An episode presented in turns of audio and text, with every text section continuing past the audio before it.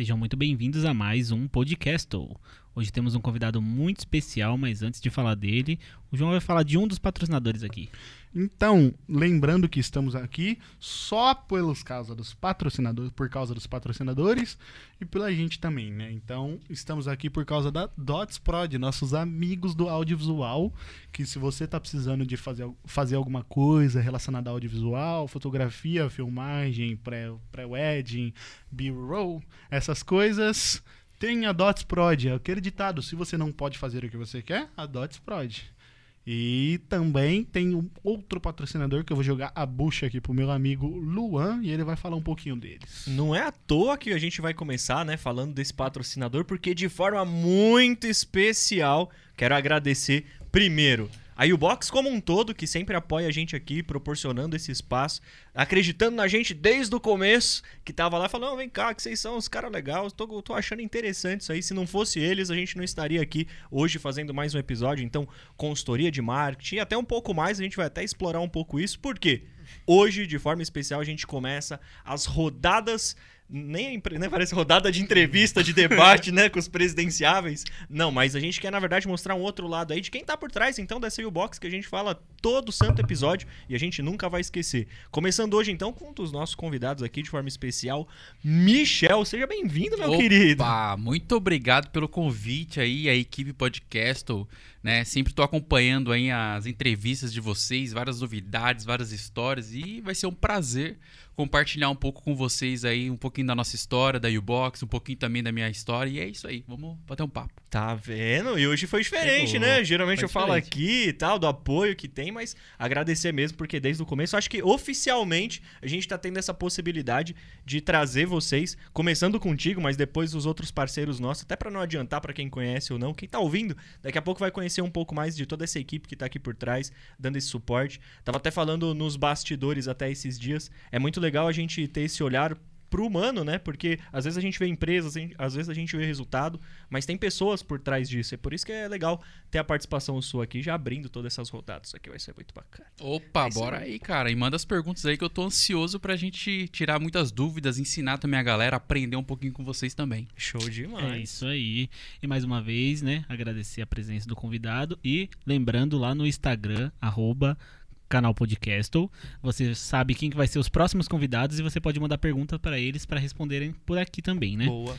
E temos o nosso canal de cortes também. Segue a gente lá no canal de cortes, que a gente vai postar algumas coisas bem engraçadas dos episódios passados que apareceram por aqui. a gente vai soltar por lá também. E vai ter alguns cortes do episódio de hoje também. Isso aí. É isso? Bem. Antes de, de soltar as perguntinhas, vamos fa falar um pouquinho mais sobre quem é Michel. Conta um pouquinho da sua história, Michel. Antes de U-Box, quem é o Michel por trás? Como começou tudo aí? Cara, seguinte, meu, vou vou lá atrás, lá atrás, vou começar como que foi a jornada para chegar onde a gente chegou, né? Bom, uh, meu nome é Michel Douglas Nunes Caldeira. Olha, caramba. É, já começa por aí, né? Então, assim, eu sempre fui um, um jovem, um menino muito sonhador. Muito, muito, muito sonhador. Eu sempre fui da, do, do mercado de escutar músicas de rap, hip hop, né? Uhum. Eu ficava vendo aqueles clipes de antigamente do 50 Cent, eu ficava vendo aqueles caras, aquele, aqueles carrões, aquela vida de luxo. Eu falei, caraca, mano, que Aqueles vida DVDs que tinha vários clipes junto, Nossa, né? Nossa, vários. Era na época lá do. É, como que é? é Black Total? Black Total. Black Total. Black Total. Eu ficava assistindo, ficava brisando e tal. E eu sempre gostei, né, dessa área do, do rap, do hip hop e tudo, né? Uhum. E, eu dançava break, né? Lá pros meus 13 anos eu comecei a dançar break. Três, é, uns 12, 13 anos comecei a dançar break. Fui dançando tal, conheci uma, uma galera. Eu sempre fui um cara competitivo, cara. Uhum. E nessa brincadeira aí de dançar break, eu tenho uma modalidade do, do break, que é o que a gente chama de pop. Pop locking, sabe? Hum. E eu fui um dos melhores aí na, na época na, aqui em Santa Isabel. Que, Caraca, pô, é, que da hora. Caraca, que eu da fui, hora. Eu participei de campeonato, um monte de coisa. Tanto que na época o Coel também tava comigo. Ah. É, ele não fazia freestyle na época, ele só dançava, né? E aí eu comecei a, a, a, Fui dançando, dançando. E aí eu entrei pra uma outra modalidade que foi o basquete. eu comecei a jogar basquete legal. também. E aí, cara, loucura. Fizemos o. Praticamente praticamente asfaltamos o basquete aqui em Santa Isabel. Poxa, isso é, É. muito louco. Até porque. Opa, até encostei aqui, né? De novo, um. Bati aqui na monja Coen sem querer. É, A gente cresceu assim, vendo, por exemplo, o seu Neco, as escolinhas. E o basquete, ele sempre veio correndo por fora, né? Tentando buscar o espaço dele. Exato. E e por que, que eu fui no basquete, né? Eu até inverti ainda. Na realidade, eu fui no basquete, depois fui no break. Olha, acabei até invertendo aqui. Mas por que, que eu entrei no basquete? É. Porque na época que eu jogava, eh, que eu estudava no Major, eu Aham. estudei desde a primeira série até a oitava. E, cara, todo mundo jogava futebol. E eu não jogava futebol, cara. Aham. E tanto que o pessoal não me chamava nem pra ser goleiro e nem pra pegar bola, Não, velho. isso era ruim mesmo. Não, era ruim. eu era ruim, velho. Ruim, ruim, ruim, ruim mesmo. Sério. A galera não me chamava. E eu pensei, caramba, e eu admirava a galera. Nossa, meus caras jogavam pra caramba. Aí as meninas tudo em cima dos caras que jogavam bem É e tal. E eu mesmo. lá descantei. Eu falei, nossa, caramba, eu sou um merda, velho. Aí- O melhor foi o, o Luan falando, quando você falou que não era chamado nem pra goleiro, o Luan, então você não joga nada, tem três goleiros na mesa. é ele, eu e o Júlio é goleiro. Sério? Você Aham, Os três goleiro. Experiência de causa, né? Porque a gente era tão ruim, mas ainda era Não serve nem pra zagueiros, cara. Dê pra zaga- É complicado, mano. E assim, e aí eu vi que na época ninguém jogava basquete. Ninguém se destacava no basquete. Eu falei, Caramba. cara, é aqui que eu vou entrar, mano.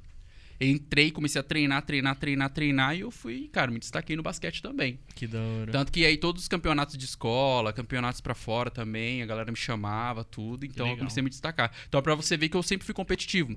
E esse lance de competitividade, Aham. é, veio através do meu pai. Meu pai que acabou me incentivando, porque ah, eu era um cara, um menino muito tímido, sabe? Eu ia, meu, meu pai me levava pra alguns lugares assim, e ele falava assim: "Pô, Michel, você tem que conversar com as pessoas. Pô, o seu primo, o seu primo ele faz isso, ele faz aquilo". Ele começava a me comparar. Nossa. E isso aí me deu aquela questão do, do tipo, poxa, a competitividade. Pô, eu preciso ser melhor, preciso ser melhor. Isso aí acabou ficando Aham. dentro de mim. E aí, foi passando um tempo, né? E aí eh, eu vi um- a- o pessoal, os meus amigos ali, tudo trabalhando a partir dos seus 15 anos, ge- eh, ganhava uma graninha, aos 16 anos ganhava uma grana, né? Uhum. Eu falei, cara, eu também quero ganhar um dinheiro. Preciso trabalhar, velho. Eu comecei a trabalhar com 14 anos. 14 para 15 anos comecei a trabalhar. Na fabriquinha de bolsa, que é na época do giro, na, na variante de uma fabriquinha ali. Era uma cooperativa de calça jeans. E aí eu comecei a trabalhar. Entrei como ajudante geral tirando linhas de calça jeans. né? Nossa. E aí eu fui tirando linha, aí um certo dia eu falei pro, pro um dos gerentes lá, eu falei assim, cara, eu preciso. Como é que faz pra ganhar mais? Aí ele, "Ah, Assim, É, assim. lançou no peito. é, lancei no peito. Como é que faz pra ganhar mais? Ele falou, ah, Michel, pra você ganhar mais, você tem que ser costureiro. Eu falei, ah, então beleza. Aí todos os dias, meia hora do meu almoço, eu parava, pegava um retalho e ficava costurando e aprendendo na máquina. Todo dia, todo dia. Até que nessa hora, o- um dos diretores ali viu eu costurando e falou, Michel, vou te dar uma oportunidade.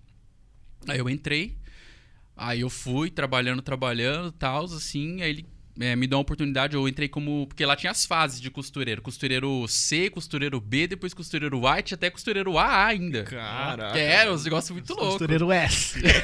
S Max. Platina É, do. meu, muito louco. E assim. O cara tinha rank de O costura. cara tinha rank de Os caras jogavam Cara, ranqueada de costura. É, velho.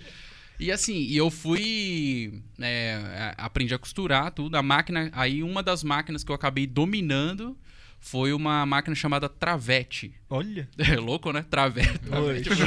Travete. Travete. E o que, que essa máquina ela faz? Ela tem. Quando você passa a cinta, você passa dentro de um passante, tá ligado? É. E aí eu pregava esses passantes aqui no, na calça. Na calça Passante é jeans. aquele. Isso, aquele negocinho. Só- Né? Um pedacinho de. de... Pra botar no cinto. É. Exato. E, as- e esses passantes, essas calças que a gente pega aqui assim, é, cara, é de boa pra fazer, entendeu? Eu- tanto que a forma que eu trabalhava, a minha produção, assim, eu conseguia fazer um trabalho de três pessoas, tá ligado? Olha. Tanto que chegou uma hora que eu consegui me destacar, ganhei bem pra caramba, ah, porque, cara, eu fazia uma produção muito rápida. Tanto que quando eu chegava as peças de, de, de passante pra eu desenvolver, eu ficava assim, eu fazia assim, ó, pegava, algumas pessoas pegavam o passante, pegava uma fita, pegava, media, dobrava e clica, é, apertava no, no travete, costurava e passava pro outro e ia fazendo cada item.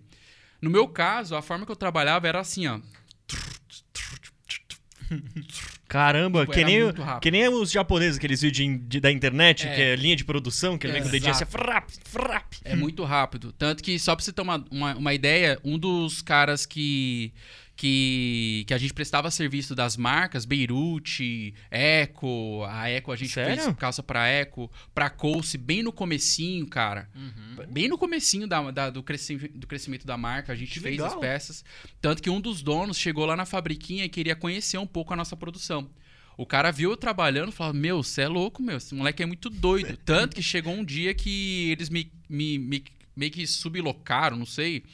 É, eu acho que pagaram para um dos gestores ali na empresa que eu trabalhava Aham. para que eu pudesse ir para uma outra empresa e fazer uma produção lá. E eles me levaram, me pagaram e eu fui para lá fazer uma produção de tão rápido que precisava de entregar. E assim, era, era absurdo, era absurdo.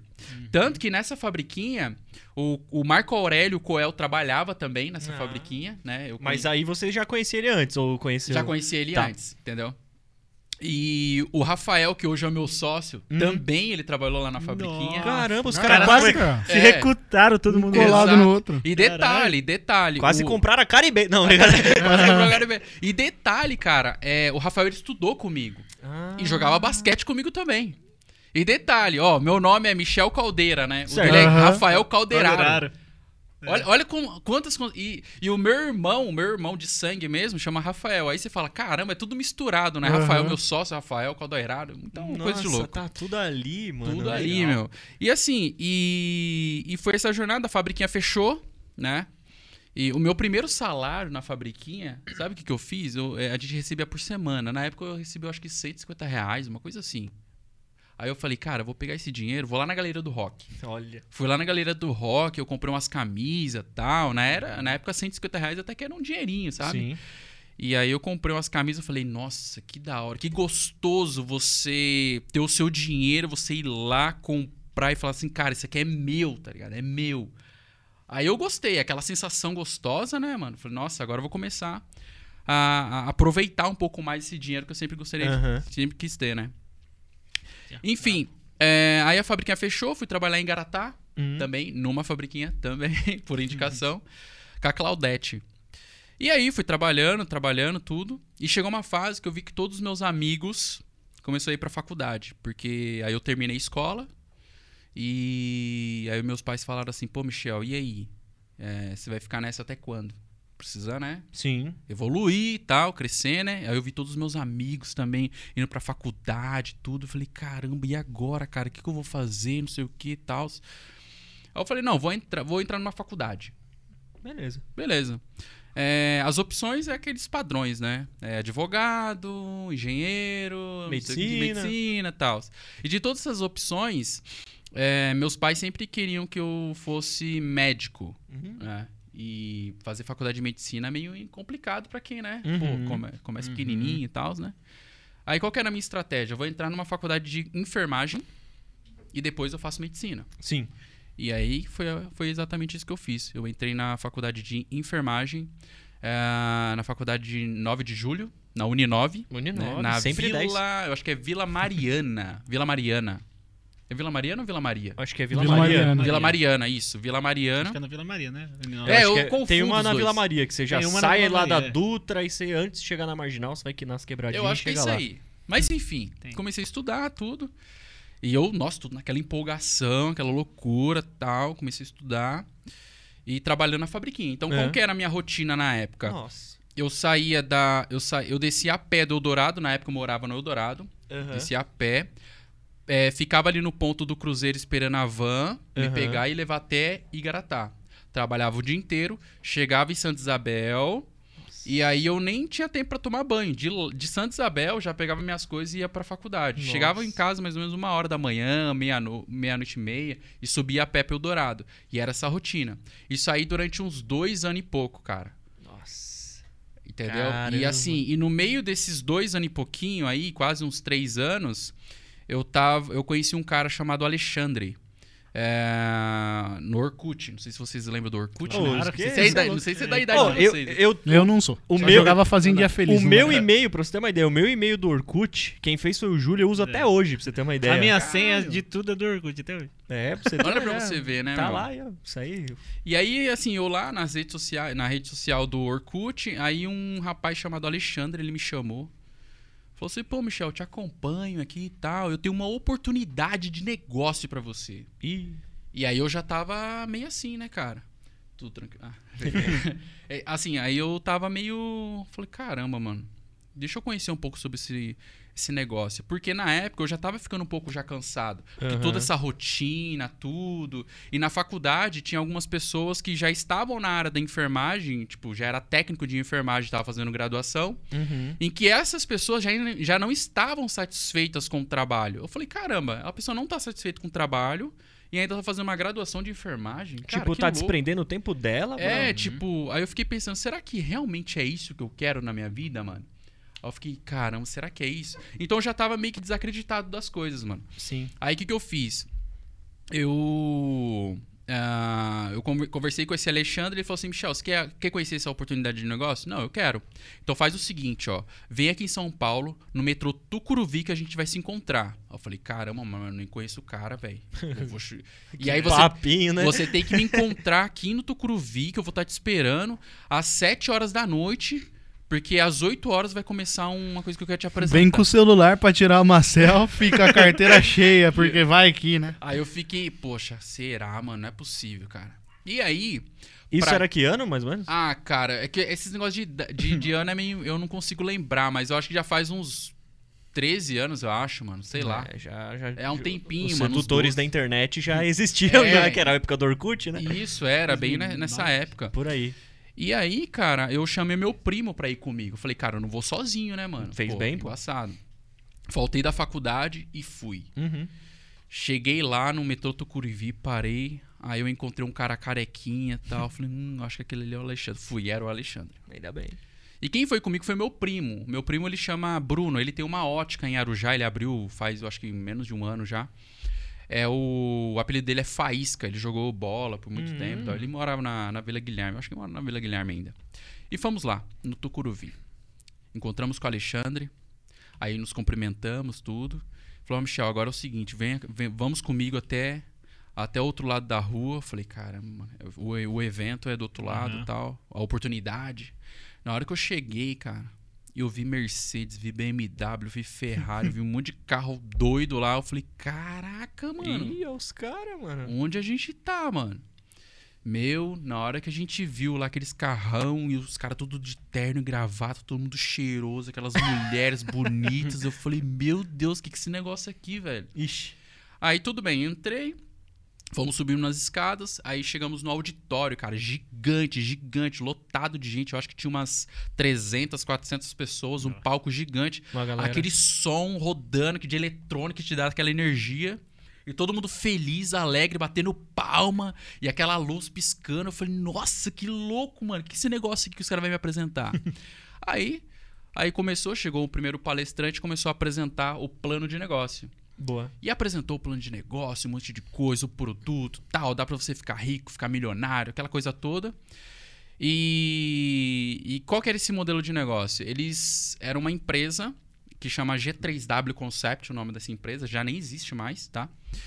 É, em que eles tinham uma plataforma em que você vendia essa plataforma para as empresas. O que, que é essa plataforma? É um site Hum. né? Então era um site meio que pré-montado.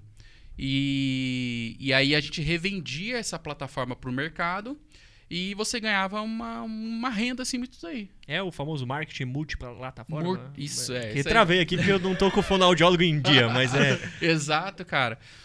E aí eu falei, caramba, que legal. Vou... Meu, voltei pra casa, mano, empolgado no ônibus. Eu falei, vamos aí, Bruno, vamos entrar nesse negócio, cara. Não sei o que, tá, vai mudar a nossa vida. E pra entrar, você tinha que pagar 800 reais pra entrar nesse negócio. Uou. Eu, caramba, vamos entrar, tal, tal. E meu primo, ele sempre reservado, né? Sim. Não, não, mano, vamos lá, vou ficar, vamos pensar, tal.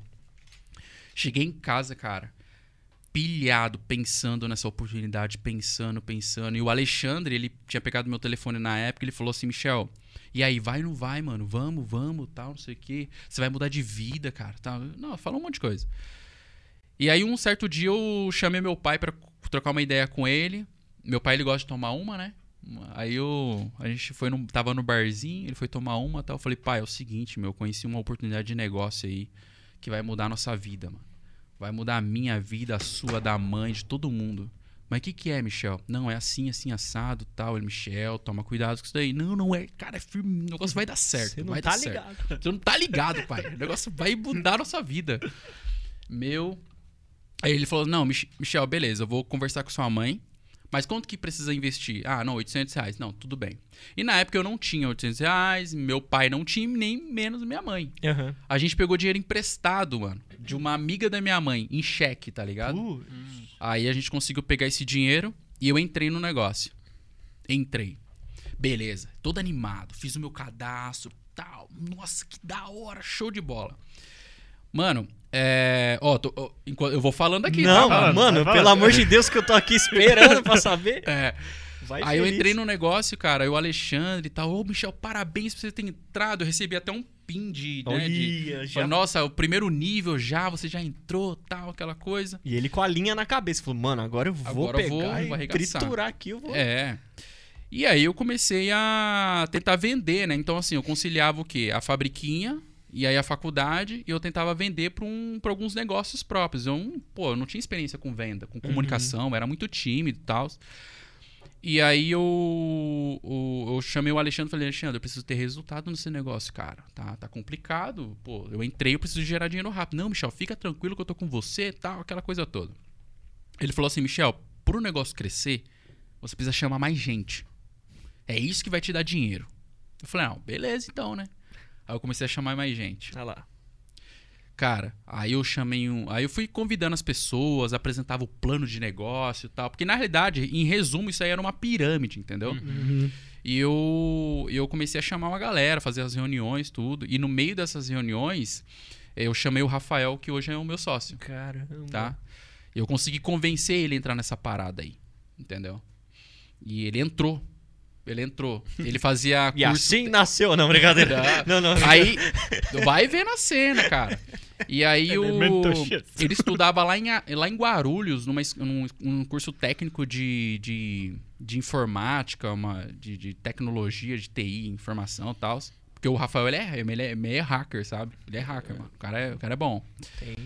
E, e eu apresentei pra ele, ele topou. E o Rafael, ele sempre foi um cara organizado, né? Você Uhum. pode ver pelo, pelo É. próprio Box, Não, você já pode cara perceber. Tem, tem, tem nem como, cara. É. E ele, ele já tinha um dinheirinho guardado, tudo. Então pra ele não teve problema. Entrou, tal, de boa. E a gente foi tocando meio que junto esse negócio. E até então, em nada, eu consegui vender site, cara. O negócio não tava virando. Aí eu cheguei no. Já, aí tinha passado pelo menos uns. Acho que uns três meses, mano. Nada de resultado financeiro. Nada, zero, zero? Zero, zero, zero, mano. Menos Caraca, 1.600, mano. que era 800 Arrasta pra cima, arrasta É pra nada- cima. É nada de resultado. Aí eu falei, Alexandre, pelo amor de Deus, você precisa me ajudar, mano. Esse dinheiro aí eu entrei, cara, sem ter, eu peguei emprestado esse dinheiro, mano. Pois é. E eu preciso virar esse dinheiro. E o dinheiro que eu recebia da fabriquinha era pra pagar a faculdade e o busão, mano. E a comida, tá ligado? Não ia fazer mais nada. O agiota aqui. Não, brincadeira. Jota- era a legal. Jota que é, mano. Cara, aí sabe o que, que ele falou? Falou assim, Michel, pra esse negócio dar certo, cara, Ia lá. você tem que se dedicar 100%. Ia lá. Eu falei, mas como assim 100%? Não, 100%. Adivinha o que, que eu fiz? Trancou a faculdade. Tranquei a faculdade Saiu da fabriquinha. e saí da fabriquinha. Ah, Eu fiz exatamente isso, mano. O cara se dedicou, mano, pra dar errado. Vai dar errado. Cara, fiz exatamente isso, pedi as contas, eu tinha um bom relacionamento na fabriquinha lá e tal. E aí eu fiz um acordo, tudo. Sim. Né? Nem sei se pode falar isso. Não, Mas não, enfim. tá tranquilo, eu acho, né? É. Não.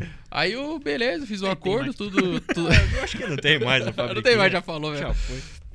Aí eu fiz o acordo tal, tudo certinho, e me agradeceram, eu também agradeci, saí da faculdade. Na realidade, eu nem renovei, cara. Eu acho que o Caramba. pessoal tá- deve estar me esperando até agora lá pra voltar, tá ligado?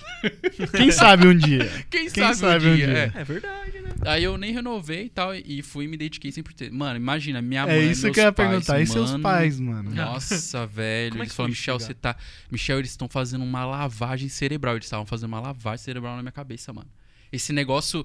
Ó, e olha que hoje eu conheço diversas empresas de marketing multinível, eu conheço muitas pirâmides. Aham. Eu vi muitas pirâmides nascer nesse período. Eu já vi Telex Free nascer. Eu Telex Free. cheguei a conhecer um dos principais donos do Brasil.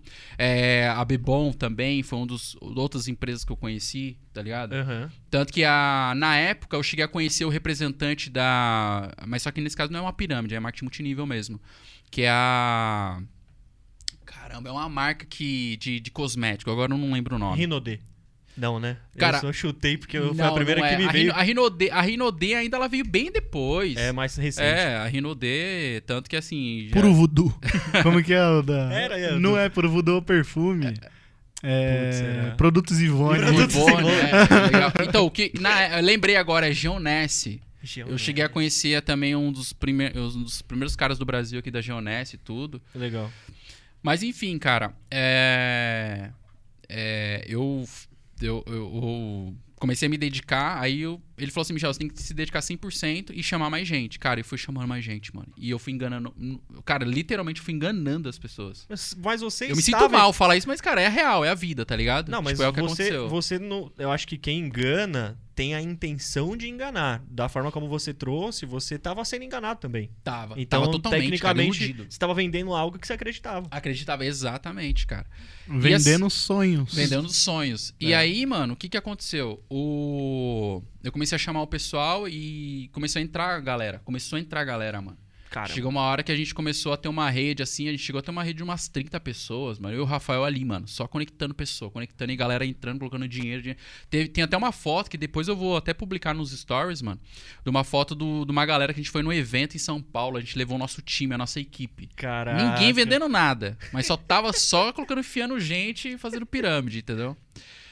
E beleza, aí chegou um certo período que realmente não deu nenhum tipo de resultado financeiro pra gente. Os caras lá no topo só ganhando dinheiro e a gente aqui só, porra, passando necessidade. Sim. é. E nesse período, cara, o. E nesse período aí, o Rafael ele começou a desanimar. Porque ele falou assim: caramba. E o Rafael também largou o emprego na época, entendeu? Ele Uh. trabalhava numa fábrica de. Ele trabalhou numa fabriquinha de, de costura também. Porque ele aprendeu a travete comigo. com- Ou melhor, com meu primo, que aprendeu comigo, meu primo. Cara, É muito louco esse cara, Eu fui passando pro outro. E, e depois o Rafael ele, ele trabalhou numa fábrica de bloco, ali no, no Montenegro, Sei. tá ligado? Foi o último trampo que ele fez. Olha só. É, muito quem vê assim não imagina, né, que ele trabalhou. em- jamais, né, jamais. Ele trabalhou em fábrica de bloco. E aí ele saiu fora, tal, e ele falou assim: "Michel, é o seguinte, cara, esse negócio do marketing multinível não tá rodando, a G3W não tá legal, cara". E eu Aí ele, me, aí ele me apresentou umas planilhas e falou: Ó, vou fazer os cálculos aqui, ó. Isso aqui não sustenta. Rafa sendo Rafa. É, sendo Rafa, ele fez os cálculos. Ele- não, ele fez literalmente, ele levantou as planilhas e falou assim: Ó, Michel, não dá, cara, isso aqui não. Aí eu falei: Não, mas eu acredito nisso ainda, mano, eu vou tentar. E aí eu fui tentando, tentando, ele já tinha se desvinculado, né? Ele começou a fazer uma outra coisa. E eu tentando e não tive resultado. Aí eu larguei de vez mesmo. Falei, ah, mano, não dá, eu preciso tocar um rumo na minha vida. E eu mandei mensagem pro Rafael, falei, Rafael, e assim, e o pessoal que eu tinha colocado, tava lá todo mundo na pressão comigo. Falei, caramba, mano, olha o que, que Com, eu fiz. cadê, E aí, cadê as BMW que eu e tenho que aí, cadê, é, cadê a mesma... É, mano, louco. Aí no fim eu falei, não, fica tranquilo que a gente vai resolver isso aí e tal. Aí no fim, ah, Não resolveu não nada. resolveu nada. Não resolveu nada. A empresa fechou. Sai todo mundo endividado. endi- Todo mundo endividado.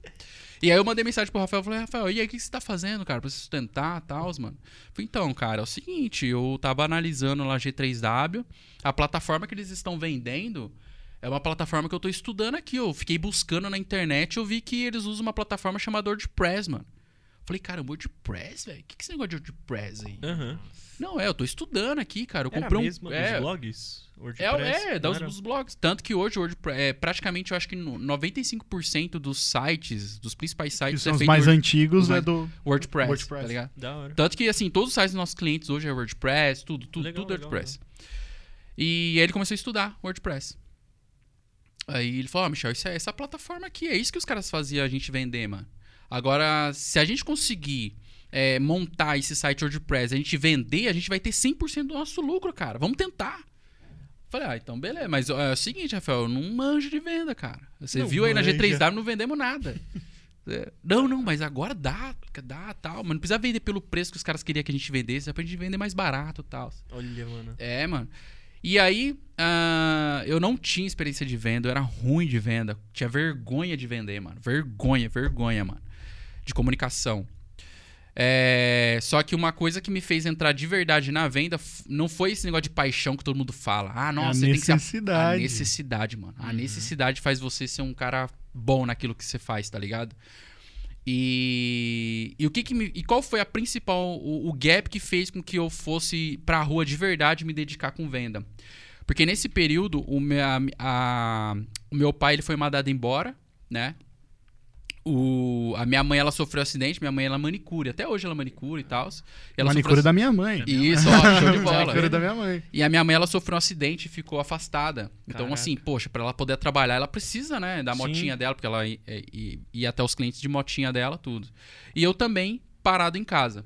Aí chegou numa fase que a gente começou a receber ajuda, mano, da família, tá ligado? Sim. Porque tava todo mundo parado. Imagina, você vê os seus tios, as pessoas próximas, tudo te ajudando. Assim, eu sou muito grato por eles nessa época, tá ligado? Mas Mas assim, é que- mas você se sente fraco, tá ligado? Você fala, porra, será que. O que, que tá acontecendo com a minha vida, mano? Aham. Aí você começa a pensar várias merdas. Fala, pô, o que, que tá acontecendo tal? Aí você começa a se comparar. Lembra da comparação? Aí você começa a se comparar, poxa, o meu amigo, meu, as outras famílias, tá tudo indo bem, o que tá acontecendo na minha vida e tal. E aí pensa, eu sem emprego, sem faculdade, a idade começava a chegar e, e nada das coisas acontecerem. É, aí eu falei, cara, o único recurso que eu tenho é venda. O único recurso que eu tenho é o Rafael, ele sabe fazer site. Ele aprendeu a fazer site na internet. Tudo que o Rafael sabe, que, que ele sabe até hoje, tudo ele aprendeu, ele é didático, ele é um cara didático, Que sabe? legal. Autodidata. Autodidata. E aí ele, ele começou a estudar e, e aí eu fui pra vender. Só que eu tive, como eu tinha muita dificuldade de venda, eu qual era a forma da nossa prospecção? Eu, eu andava durante. é, eu andei chegando a Santa Isabel inteiro, cara, pegando cartão de visitas das empresas. Então eu chegava no, no estabelecimento eu falava assim, ó, é, eu gostaria de falar com, com o responsável, né? Ou quem é o responsável? Aí a atendente sempre falava assim, ah, o responsável daqui é fulano de tal. Aí eu pegava o cartão, colocava o nome da- do, do, do responsável e ia fazendo isso durante o dia inteiro. Então eu tava prospectando nomes. Legal. Hoje, de uma forma técnica, a gente chama de L, LDR. LDR. Olha. Que a gente faz uma lista de leads, depois a gente faz a prospecção. E aí eu tava fazendo na época sem ter esse conhecimento. Então, pegava vários cartões de visita. Aí eu ia para o Já, ia para Guarulhos, para vários lugares captando esses contatos. E quando eu chegava em casa, eu pegava esses, esses, cartões, de, de- esses cartões de visita e ligava para todas as lojas. Só que qual que era a minha estratégia? Não tinha como eu ligar pra loja e falar assim: ah, olá, tudo bem? Eu gostaria de falar com o responsável. Eu sei que a pessoa não iria, me- não ia passar pro É muito responsável. difícil. É difícil. Só que qual que era a minha estratégia? Na hora que eu ligava, eu falava assim: Olá, eu gostaria de falar com o João, responsável da empresa tal. Opa. Direto. Cara, Já direto. conhece. Opa, já já sabe conhece, de... entendeu? Aham. E aí o pessoal já já já me dava um, um certo um- já me dava uma atenção e ali eu marcava as reuniões. É uma objeção que você já pulava, né? Já pulava. Aí, porque o meu objetivo era, eu preciso marcar uma reunião. E aí eu fiz a primeira, eu fazia as reuniões. Só que pensa, um moleque magro, magro na época, tipo, porra, eu ia pros clientes de busão mesmo, com cheio de coisa pra tentar apres- apresentar um Nossa, é verdade. Você falou da chuva, né? Da a gente chuva, falou um dia ainda, mas calma lá, depois nós vem nessa. É, exato. E aí eu começava a visitar esses clientes e, e eu tinha um- um- um- uma personalidade que eu aprendi na G3W, que na época pra você vender você tinha que andar de terno e gravata. E eu andava de terno e gravata, mano. Olha que louco. Cara. Na época, eu- tanto que eu usava roupa emprestada do meu primo, que era testemunho de Jeová. Sério, cara. Testemunho de Jeová. E eu ia. E eu ia de terno e gravata no cliente. Caramba. Hoje eu enxergo e falo assim: caraca, olha que louco, por que, que eu fazia isso? Porque isso daí você acaba espantando, você cria uma outra, uma outra impressão pro cliente, entendeu? Entendi. Então isso, na realidade, afastava, mais dificultava do que ajudava. Caramba. E nisso, nas reuniões, eu não conseguia passar tanta credibilidade na minha fala, na minha comunicação, e eu não conseguia fechar. A tua roupa era uma coisa, mas você era outra, e né? outra coisa, é, exatamente. Mano, mas teve um dia que eu cheguei em casa e falei, caramba, eu até falei pro Rafa, falei, Rafael do céu, tá difícil, mano. Tá difícil vender isso aí, cara. Falei, não, Michel, vai pra cima, mano. Vai que vai dar certo, vai dar certo. Aí eu tava em casa, assim, folheando a- uma revistinha de, de, de anúncios. Aí eu falei, ah, mano, Folha amarela. é, é tipo uma folha amarela, eu acho que era tranqueirinha, alguma coisa assim. É verdade, mano. Puta. É, aí eu. aí. Aí eu.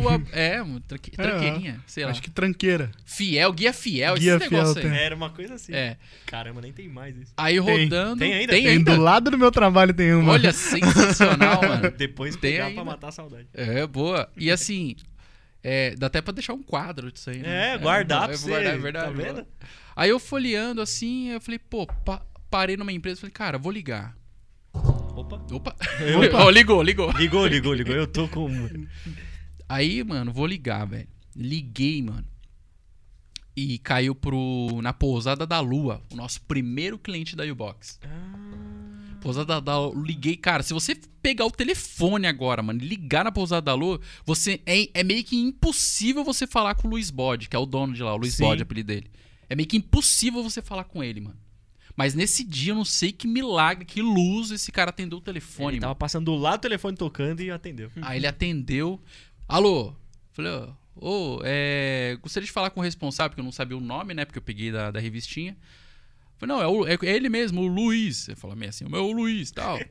Falei, então, Luiz, eu sou o Michel, aqui de Santa Isabel tal. Eu queria marcar uma reunião pra você, com você pra gente é, conhecer um pouco mais sobre o seu negócio. Eu quero te, te apresentar um site, uma solução que a gente tem. E na época era site. Então isso há Caramba. uns 10 anos. Aí já tá uns 10 anos atrás. Acho que é por aí, uns 10 anos atrás, mais ou menos. 10, 11 anos, não sei. Aham. E naquela época, ter um site era o básico, entendeu? Sim, tipo sim. assim. Não, o melhor, era o extraordinário. Hoje, é básico. Sim, hoje é básico, né? Entendeu? Onde as pessoas te encontram tem um site, né? Exato. Ou rede social, mas antigamente. Isso, e a internet aqui em Santa Isabel não era tão. tão. assim, tão forte quanto agora, entendeu? Aham. Hoje você fala de internet, qualquer empresário já sabe que precisa estar na internet. E na época não era assim. Legal. Eu marquei uma reunião com o Luiz, no Luiz Bode. Foi top demais. ah, ele me deu essa oportunidade. Aham. Ele vendeu. eh, eu consegui vender o primeiro site pra ele. Nossa, aí o Rafael a gente ficou super feliz. Nossa, cara, deu certo, vendemos, tal, que muito louco. Primeiro. primeiro.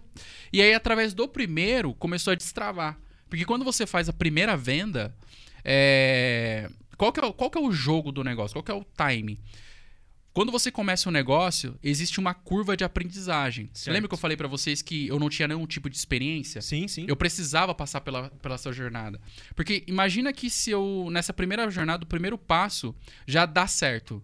Ou seja, eu perdi a oportunidade de aprender com os erros. Aham. Entendeu? E quando você é, entra numa sequência de acertos, o que acontece com você? Você fica mais autoconfiante e você não fica tão atento em aprendizado, entendeu? Entendi. Então, o que, que a vida ela te faz? Porra, eu vou a primeira vez, deu errado. Pô, o que, que, de- que, que deu errado? O que, que eu posso aprender? De novo, deu errado, deu errado. Então, tudo isso aí é uma, é uma curva de aprendizado para quando naquele momento específico você fecha, você fala, eu fechei porque eu aprendi com muitas coisas que passou aqui atrás, Isso é entendeu? legal. E aí começou a destravar. Por quê? Primeiro, aprendi. ah, passei a confiar um pouco mais porque realmente consegui vender. Aham. E através desse site foi um portfólio para que eu possa pudesse aprender a apresentar para as outras empresas. Segundo o cliente Santa Isabel, Discover. Então nós fizemos o primeiro site da Discover na época em WordPress e o Dalmo, o Jefferson também deram essa baita de oportunidade pra gente. Que da E aí a gente foi usando esse- esses portfólios para vender, vender e gerar receita, etc. E a gente foi vendendo um site ali, um site outro, tal, tal, tal. Fomos crescendo, passamos muitos perrengues e que a gente pode até dar mais detalhes depois. E eu e o Rafael a gente começou a pensar assim, poxa, só o site já não tá dando, não é tão interessante para a empresa. Então precisamos oferecer mais serviços. Uhum. Aí foi quando eu estudei no Google, no próprio Google Brasil, eu estudei tráfego. Eu fui, acho que um dos primeiros alunos de Google Ads no Brasil, certificado. Ah, estudei durante três dias lá. E aí eu comecei a vender serviços de anúncios no Google, de pesquisa de palavras-chave no Google. Uhum. Depois entramos com gestão de redes sociais, fomos se aprimorando, aprimorando. E, e fomos crescendo, crescendo, crescendo. Aí, conforme a gente foi crescendo, a gente pegou o Caio, que foi o nosso primeiro colaborador na época. Aham. Ah, registramos ele, saímos da casa da minha mãe, porque todo esse tempo a gente trabalhava no porão lá da casa da minha mãe. Caraca. Saímos de lá e fomos pro, pro centro. Pegamos um espaço pequenininho ali, decoramos, fizemos tudo uma coisa legal e ficou trabalhando eu, o Rafa e o Caio. E aí a coisa foi crescendo, crescendo, crescendo. Aí veio o Eduardo. Aí, Hum. aí o Eduardo, nosso segundo colaborador. Crescendo, crescendo, crescendo, aí depois veio a Letícia, nosso terceiro colaborador. É, começamos a crescer, crescer, crescer, saímos de lá e vimos pra cá. Aí veio a Mariana. Aí crescemos, crescemos, crescemos, crescemos, aí depois veio a... Então, assim, a gente foi crescendo, crescendo, temos parceiros, tudo, e mais clientes chegando. E através do nosso trabalho conseguimos ter reconhecimentos. Hoje, assim, grandes, grandes caras do mercado conhecem a gente. Se você Uhum. for ver, por exemplo, é, esse, esse final de semana mesmo, eu tava com grandes players do mercado como o Paulo Vieira, tá ligado? Tipo Uhum. assim, a gente tem contatos próximos com esses caras. Conrado Adolfo, um dos maiores nomes do marketing digital no Brasil também. Então, assim, a gente começou a ter muito, muito contato com eles. Isso foi destravando a nossa mente, entendeu? Uhum. E aí formou aí o box e a gente tá, tá, tá tocando, cara. E ele vai investindo um pouquinho ali, um pouquinho ali. É, Caraca. muito louco. Mano, sensacional. Eu jamais ia imaginar. Jamais Começou ia na imaginar. costura. É, e começando a costura. Também, uma coisa. Faz quanto tempo que vocês estão nesse ponto aqui? Cara, eu acho que faz uns quatro anos, eu acho. Quatro anos? Cara, eu tenho 20 anos. Certo. Quatro anos atrás eu vim aqui quando vocês estavam num. Acho que na metade, no começo da mudança pra cá. E eu vim entregar um currículo pra cá. Cara, Olha pra- Mano, quatro anos atrás. Quando minha Nossa. mãe tinha acabado de saber pela sua mãe olha que, que, legal. vocês tinham um escritório novo. E ela Uhum. falou pra eu entregar o currículo pra vocês porque eu me- mexo um pouco com a área de, Aham. de, de design, né? E na época era o que eu tava bitolado na cabeça que eu queria fazer. Daí eu sou. Hoje eu sou mais da área da ilustração Sim. do que do design. E eu vim entregar e eu encontrei o Rafael. Daí o Rafael ele veio, pediu pra eu subir, eu deixei o currículo com o Rafa. E quatro anos depois tá nós aqui Exato, de novo. exato. Olha como é a vida, que- né? É a vida, Que- cara. Que coisa. E isso daí me lembrou uma, uma, uma questão que, assim, o primeiro. Um dos primeiros caras que eu fui fazer o atendimento em Santa Isabel. Eu não vou citar o nome, mas assim, é uma, uma parada forte que eu quero compartilhar. Opa, não, beleza. É, só não vou citar o nome, Tem, claro. tem umas coisas pesadas também pra perguntar aí. Dá uma brincadeira. É. O cara já fica em choque. Então, assim, mano, é, cara, eu cheguei nesse, nesse camarada aí, meu, o cara não me deu nenhuma oportunidade. Tipo, nem tchum, nem me escutou, mano. Nem me escutou, tá ligado? Pô, Thiago. Depois de um bom tempo, mano. Depois de bom tempo, o cara me trata aqui, velho. Então, assim, aí isso me faz refletir muitas coisas, entendeu? Falo, caramba, será que as pessoas medem você pelo que você tem ou pelo que você é? Porque, assim, mano, a minha frase é: não importa de onde você veio, mano. O que importa é pra onde você vai. Esse final de semana, cara, eu tava com um cara que comprou um barco de 17 milhões de reais, mano. Chegou lá e falou: não, vou comprar esse barco aí, 17 milhões. Do nada, o cara. Do nada. E assim, são caras totalmente humildes, mano. Os caras trocam uma ideia. Tanto que esse cara, que é o Paulo Vieira, ele. Paulo Vieira não tem aquele trabalho de, de É ele mesmo, pensamento. é ele mesmo. Eu, eu, É eu ele tava mesmo. acompanhando os materiais Das, da palestras e tal. É ele Isso, mesmo, é isso. exatamente Isso, ele. isso. Aí eu conversando com ele, né? Ele falou assim. É, falou assim, Michel, sabe qual que é o poder da prosperidade, assim, que É. faz o cara, cara tá na prosperidade? Eu falei, o que, que é, Paulo? Ele falou, ó, humildade. Olha. Mano, o cara. O que vocês veem ele no vídeo, cara? esse negócio- é ele, cara. Ele realmente é um cara ser humano Eu- incrível, ele é entendeu, mano? sensacional. Paulo Paulo Vieira, queremos você aqui. Pô, Pode vir. E assim, mano, e eu. E, e, infelizmente algumas pessoas medem você pelo que você tem, não pelo que você é, entendeu? E é uma coisa que eu defendo e eu priorizo, mano. Independente de quem for. Se você tem uma ideia legal, se, se eu vejo que você tem vontade, você tem fome, você quer chegar onde você quer chegar, mano. Tipo, você quer chegar lá. Cara, é uma coisa que eu admiro, entendeu? Não importa o que a pessoa tem, mano. Eu sempre vou tratar ali com o máximo de respeito, aquela coisa, entendeu? Aham. Tanto que quando você. O Júlio me chamou uma vez no, no Instagram, né? Pra, vo- É. pra vocês tocarem um projeto. Foi. Porra, vamos trocar uma ideia, cara. Chega aí e tal. Acho que o primeiro dia até comprei umas pizzas pra gente É, né, foi, trocar uma foi ideia. mesmo, é, foi cara, mesmo. entendeu? Porque assim, a vida é isso, mano. A vida é isso, mano. O negócio não é dinheiro, não é coisa, mano. E tem pessoas que fazem o quê? Acaba é, é, valorizando coisas e comprando pessoas. É. Sendo que você tem que o quê? Comprar coisas, né, mano? entendeu? Usar coisas. E não ficar usando pessoas, mano. E valorizar as pessoas, né? Exatamente, entendeu? Então esse é o jogo. E, e é o que faz com que você destrave, os seus negócios comecem a prosperar, você comece a olhar com as pessoas de uma outra forma. Tanto que lá atrás também já tive pessoas assim que mostraram assim grandiosidade, um monte de coisa, e hoje elas fali- faliram. E não é porque elas foram ruins na administração, na gestão, mas é por causa do mindset, da forma Sim. de pensar, da forma de olhar a vida, entendeu? Sim. Então é, cara, é muito louco, assim. E tem que ser grato, né? Tem que ser grato por tudo que você recebe na sua vida, mano. Se não for a chuva que você ia Certeza. tomar pra poder visitar um cliente, você não ia, né? Você tem que até agradecer aquilo lá. Exato, cara. E essa parada da chuva foi louca. hein? Porque, ó, ó, tem um cliente, mano, que é nosso cliente, é, assim, ele é nosso cliente até hoje, cara. Chama Use Forte, ela é lá de Arujá, Olha lá. tá? E eu não lembro exatamente da onde, como que eles nos conhe- como, como que eles conheceram a gente.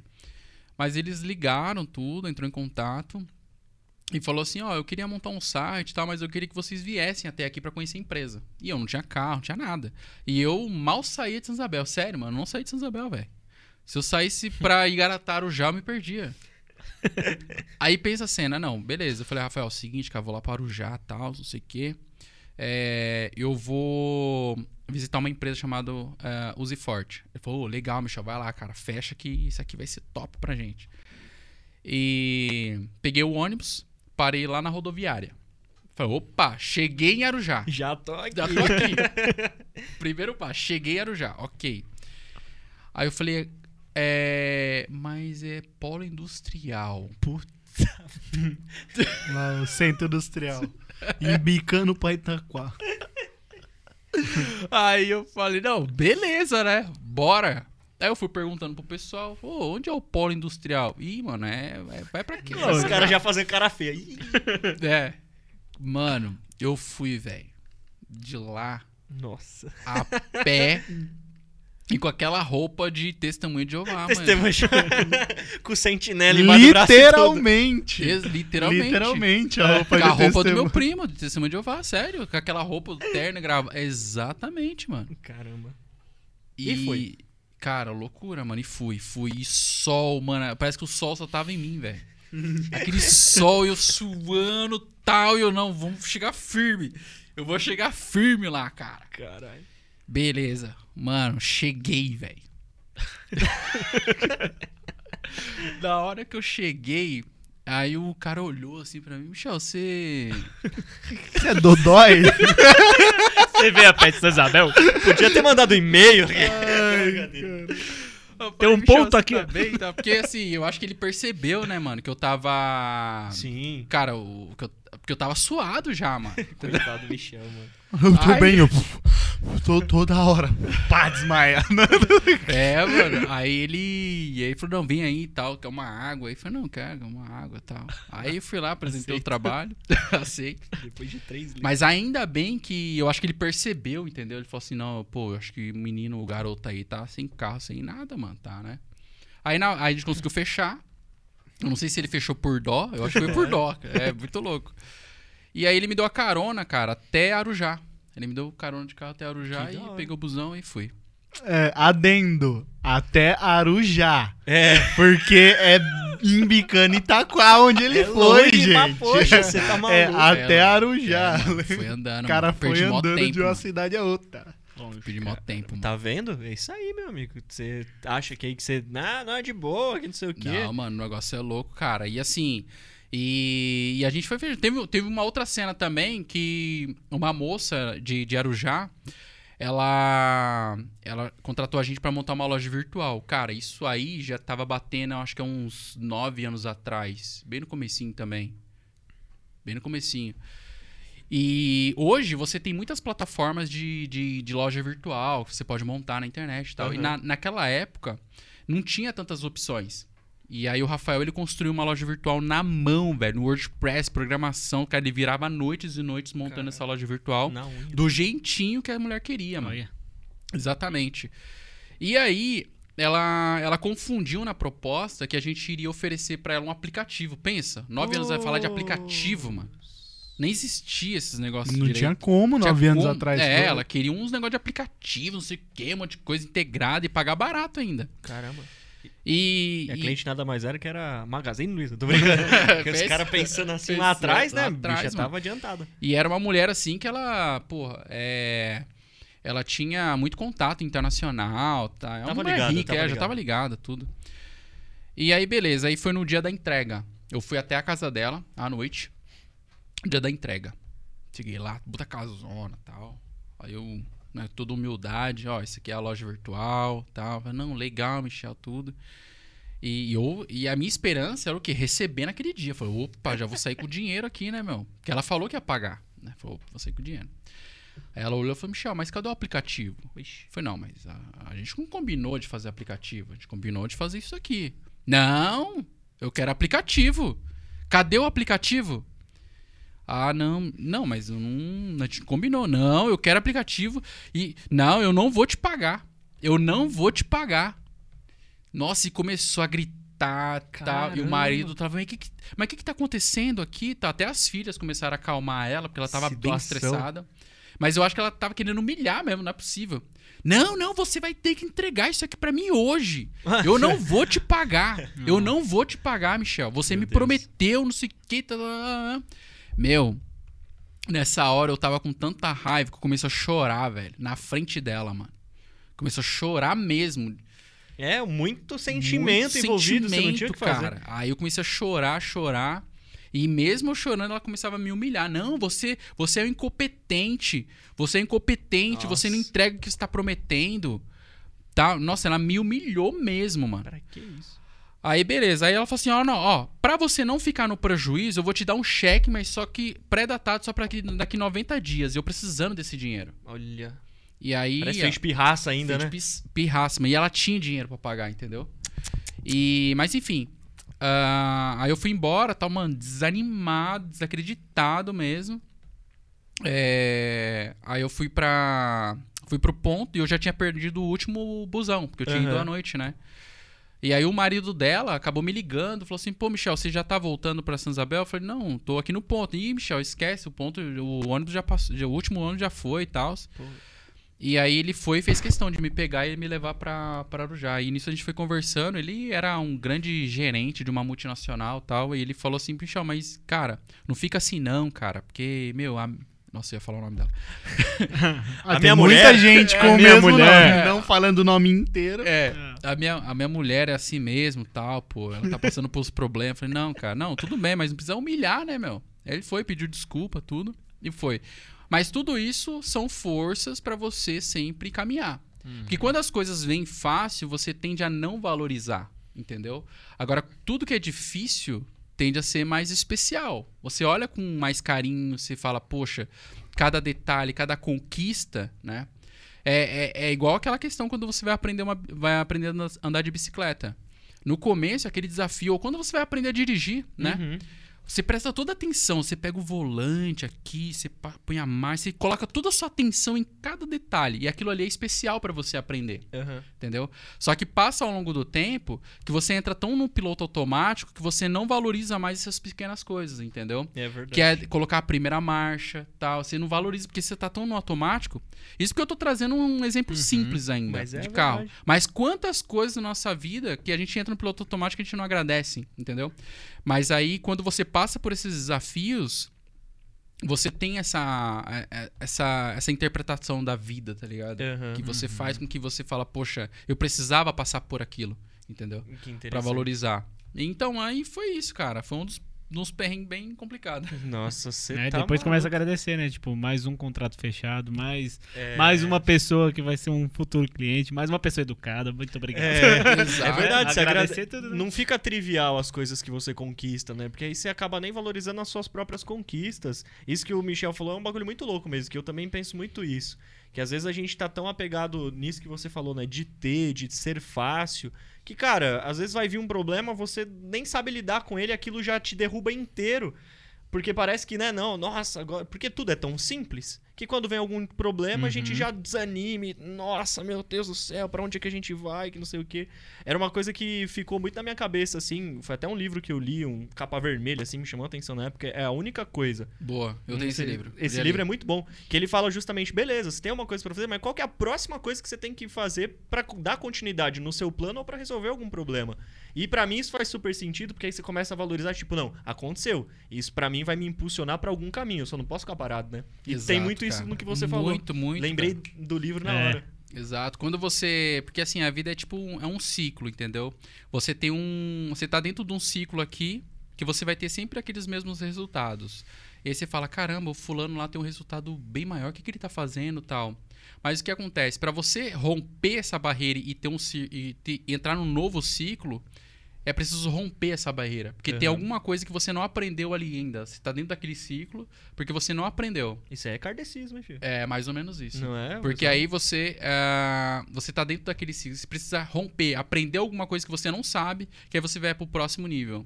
Hoje, por exemplo, eu, eu, eu converso com os caras assim que, que é incrível, o conhecimento é muito fora do comum, entendeu? Aham. Aí você começa a fazer as comparações, porque eu já passei por, pelos dois extremos. Eu passei no extremo do, de passar necessidade mesmo, conviver com pessoas assim, de extrema pobreza também e tal. Eu já fui no máximo extremo que eu te falei, cara. Você chegar a comprar um barco do nada, comprar um barco de 17 milhões de reais Sim, sim. tá ligado? Então, assim, se começa a conviver os dois extremos, você tem uns fatores comparativos, você fala assim, cara, por que, que a vida desse fulano, assim, consegue, as coisas acontecem, e por que, que essa pessoa não acontece? Aí você entende que é mais ou menos esse ciclo, que a pessoa, ela tá num ciclo em que ela não aprendeu ainda, entendeu? Aham. Ela precisa romper essa barreira. E algumas pessoas aceitam a, a- a superar esses desafios, elas aceitam a realmente enfrentar esses desafios, e outras não. As que não aceitam a enfrentar esse desafio, ela sempre vai ficar dentro do ciclo, porque ela não está disposta a enfrentar, ela não está disposta a romper essa barreira. E se ela não está disposta, tá tudo bem. Uhum. São escolhas que a pessoa tem na vida dela, entendeu? Uhum. E aí, quando você é, é, opta por romper essa barreira, você consegue destravar. E tem aquela frase, né? Se você quer resultados diferentes, você precisa fazer coisas diferentes. né? Uhum. Agora, se você faz a mesma coisa todos os dias, você vai ter os mesmos resultados todos os dias. Uhum. E eu acho que entra muito num lance também que é, é isso que você comentou bastante, né? De aprender para até passar para um próximo ciclo.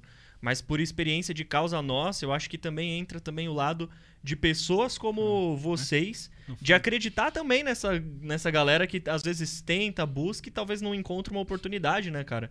Porque eu acho que é um pouco desse processo também, que, tipo, às vezes a pessoa até quer, às vezes ela até tem algum caminho, mas ela não consegue chegar no ponto de botar em prática porque não tem uma oportunidade para poder fazer. Exato. Eu acho que quando aí o box veio assim abrindo espaço, talvez foi um- muito disso que eu também enxerguei. De apesar de entender, de ver, talvez a gente até conseguisse fazer o que a gente tem feito hoje aqui, quase aí a, desde junho, mais ou menos? Junho, Nossa, eu abril. não sei dessa Não é? Eu tenho que olhar Eu quanto tempo cabeça- tá Mas já. enfim, Caramba. quase vi 20 episódios que a gente tem de pensar que, pô, a gente talvez chegaria aqui. Mas talvez não da forma como foi se não houvesse um espaço, como você falou, acreditar na pessoa, acreditar na ideia e investir nisso, né? Até no nosso convite lá, na hora que colocou no- na rede social, eu falei, mano, já pode colocar lá, investidor de grandes ideias. Boa, que Porque, hora, porque lá. não, é, não é só simplesmente falar, não, não é negócio. É a pessoa por trás do negócio, o propósito por trás dessa ideia e por trás dessa pessoa. né? Exato, eu falo isso porque assim, o, o produto, a empresa. Vamos pensar o seguinte: o produto, ele é um meio. Aham. Um meio para que você possa atingir um objetivo ou que você possa resolver um problema da sociedade. É um meio de transferência até mesmo de receita, né? Porque é um ciclo financeiro que circula ali. E a empresa é um ecossistema em que você tem culturas, valores e você transforma e gera oportunidades de negócio, oportunidades para as pessoas. Legal. Né? Então você tem que entender to- todo esse mecanismo. E tem uma, uma, uma, uma frase que assim, sorte. O que, que é sorte, né? Sorte é o é, é a oportunidade encontrando com, com a, a preparação. Que legal. Então, assim, ah, se, a- se chega uma oportunidade para você e você não está preparado, infelizmente as coisas não vão acontecer, porque você não está preparado. Uhum. E às vezes você está preparado, mas a oportunidade ela não chega. Uhum. E aí não acontece nada. E tem uma frase, que é uma frase minha, que eu até compartilho com todos, que é: A vida não vai te dar aquilo que você não esteja preparado para receber. Agora, quando a gente fala da questão da oportunidade, você tem que se jogar pro mercado. Você tem que se jogar. Tem que se arriscar. Entendeu? Você tem que se arriscar. Um exemplo, por exemplo, se o, se o Júlio não tivesse me chamado naquele dia num direct no Instagram. A cara de pau de falar, vamos falar? Vamos, vamos falar. Você entendeu? E eu acho que na primeira vez eu acabei não, não dando tanto tempo pra gente conversar. Lembra? Eu tava na correria naquela época, aí você me mandava mensagem e tal. Eu acho que Foi- mandei umas duas vezes. Foi mesmo. Exato. Mas eu Agora, falo assim, não, é, manda aí que, que depois eu vou. Hoje eu tô Isso. atarefado, mas eu vou ler com carinho. Daí eu falei, você leu? Com carinho? Isso.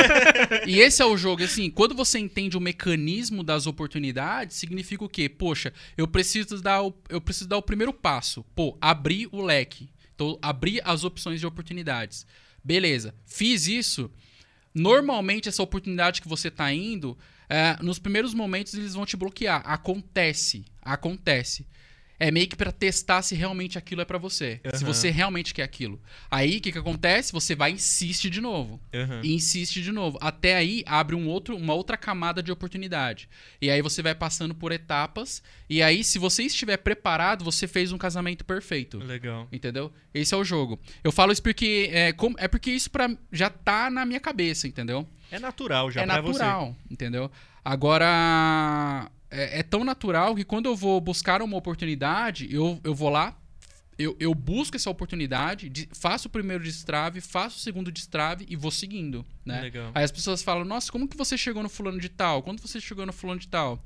Tanto que eu, eu, é, eu tô ministrando, organizando um evento para juntar 40, um dos, assim, 40 dos maiores presidentes CEOs do Brasil. Ó, Então, eu, tô fazendo parte de uma rede network em que praticamente o PIB brasileiro tá dentro dessa rede network. pesadíssimo. Então, quem tá? A gente tá falando de Roberto Justus, é, é, a Luísa Trajano, Sim. a gente tá falando do Marcelo da Rede TV. Então, assim, uma galera que tá dentro desse grupo network. E como que eu cheguei?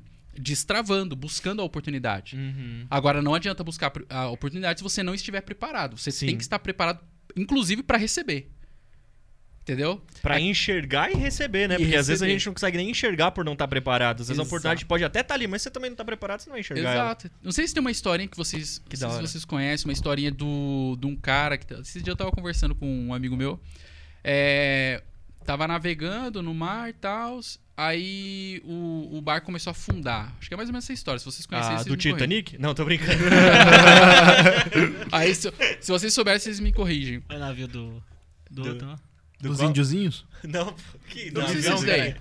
o navio do Visão qualquer. É, É esse? Não, acho que é, não é isso, não. Não é. Teseu? Cara, Teseu? é- Barco de Teseu? Barco não, de Teseu. eu vou, vou falar e vocês me Vamos se ver, é uma vamos ver. assim. Se é Titanic ou Teseu, vamos Aí ver. o cara tá, um, tá navegando no barquinho e tal, aquela coisa toda. E aí começa a afundar. E aí ele começa a pedir, é, pedir ajuda pra Deus. Hum. Deus, vem me ajudar, tal, tal, tal. Aí chega a primeira pessoa e fala, ô, você quer ajuda? Aí ele fala, não, não, tô esperando, Deus vai me ajudar. Aí o cara vai embora. Ô, você quer me ajuda? Não, não, Deus vai me ajudar, tal, tal, tal. Aí daqui a pouco ele vai e morre. Mas por quê? Cara, vá, Deus deu, foi ajudar ele as- através das pessoas. Entendeu? É a mesma coisa que acontece com, a- com as oportunidades e que a gente chama de lei da atração, Aham. muito difundido pelo Napoleão Hill, né? Porque quando você quer muito algo, fala, nossa, eu quero comprar um produto, quero alguma coisa. Parece que tá todo mundo usando aquele produto, aquele carro, aquele, aquela mesma coisa. Por quê? A, Aparece, a né? lei da atração, ela Você olha. começa a te dar sinais, Você entendeu? Tá maluco. E, e sabe quando você tá. Você acorda de manhã, você fala assim, nossa, eu tenho um sonho. Aí chega um dia que você tá com aquela energia, aquele, aquela vontade, fala assim, você acredita tanto, acredita tanto que a coisa vai acontecer. Ali é o que a gente chama de, do, do fogo do desejo, sabe? Aquela vontade de. É o fogo ardente de você querer realizar. Que Napoleão Hill ele fala muito. Você tem que ter esse fogo aceso o Aham. tempo todo pra você ir pra cima. E quando você coloca essas energias, você atrai, É o começa Master. é a me- mente mestre e aí ah, começa a surgir pessoas infelizmente nem todas as pessoas têm, têm a habilidade de observar isso mas Uhum. começa a automaticamente surgir essas pessoas aqui aí o que, que você tem que fazer você tem que ter- treinar a sua mente para entender que essas pessoas faz parte do processo para você ati- atingir o próximo nível entendeu Que e interessante. aí você passa pro próximo, pro próximo, pro próximo. São as energias que você atrai, entendeu? E, e tem pessoas que às vezes não têm a mente tão treinada, tem as crenças limitantes, Aham. que aí vê Uhum. as oportunidades, que é tanto aquilo, tá vendo, tá vendo, tá vendo, só que não age. Não acontece, não faz nada acontecer, tá ligado? Aham. E aí, obviamente, não vai acontecer, né? É isso. É isso mesmo. Eu- Eu lembro na época do Mind Master, eu, eu tinha um. Uma época, assim, eu conheci, eu tava na faculdade. E aí eu fui apresentado nesse livro pra mim. Um, um dos capítulos que mais me pegou desse livro, que fala muito disso, desse fogo do desejo e tal, era do. ah, como que era o nome do capítulo? Era o terceiro capítulo ou o quinto, eu lembro que era o número ímpar. Era a Força Cósmica do Hábito. Que aí cai tudo nisso que o Michel comentou, né? Do quão- Uhum. o quanto o hábito faz você viver essa sua vontade, prospectar o, o teu projeto, de você encontrar caminhos, enxergar pro- oportunidades e botar a mão na massa. Exato. Que é o hábito que faz você chegar mais próximo, É né? o hábito. E você. E um dos primeiros livros que eu li, que eu, eu- porque eu comecei a pegar hábito de leitura, eu leio mais ou menos uns dois livros por mês, mais Que ou legal. menos. E assim, eu peguei esse hábito de leitura ah, através de um livro, que é o T. Harv Eker, que é o Segredos da Mente Milionária. Cara, pra quem não leu, cara, lê esse livro, é top demais, Segredos da Mente Milionária. E ali ele traz muitas, muitos princípios da riqueza e da mentalidade, entendeu? Aham. E aí eu fui, né, no, Lapo- no Napoleão Hill, fui pegando algumas, algumas ideias aí de como que os, essas pessoas... Porque vai além do dinheiro, o dinheiro é uma consequência, Então. entendeu? É uma consequência, é um fruto, é uma, uma consequência de um trabalho, né? Sim. Então é uma métrica, até tava falando com o Rafa esses dias, que o dinheiro é a métrica do seu trabalho. Ponto. É, entendeu? Não é o fim. A questão é você buscar a liberdade, você destravar sua mente e você enxergar o mundo de uma forma diferente. É, e tem pessoas que buscam uma, uma situação financeira aqui, X, e outras não, e tá tudo certo. A questão é, quem é você? O que você quer pra sua vida? Você vive a vida daquela de uma pessoa que você não conhece ou você vive a sua vida realmente, entendeu? Aham. Então a gente tem que olhar pra dentro e ver se, o que, que faz sentido. Porque quando você vive uma vida de uma outra pessoa, acreditando que é a sua vida, você passa anos e fala assim: caramba, nada valeu a pena. Entendeu? Valeu. Eu é fiz a até sua, um, né? é, eu fiz até um post nos stories hoje, eu falando assim que é, as pessoas falam, colocam assim, ah, qual que é o seu mínimo pra você ganhar, pra você manter a sua vida, mínima, né, para você manter a sua vida. Essa é a, a frase que as pessoas falam. Mas qual que é o seu máximo? Qual que é o seu máximo, cara? Até, até você vai parar quando, mano? Até quando você vai parar, velho? O que, que você Uhum. precisa de mais? Às vezes as pessoas falam assim, não, eu quero ter uma empresa gigante e tal, eu quero montar várias unidades, mas por quê?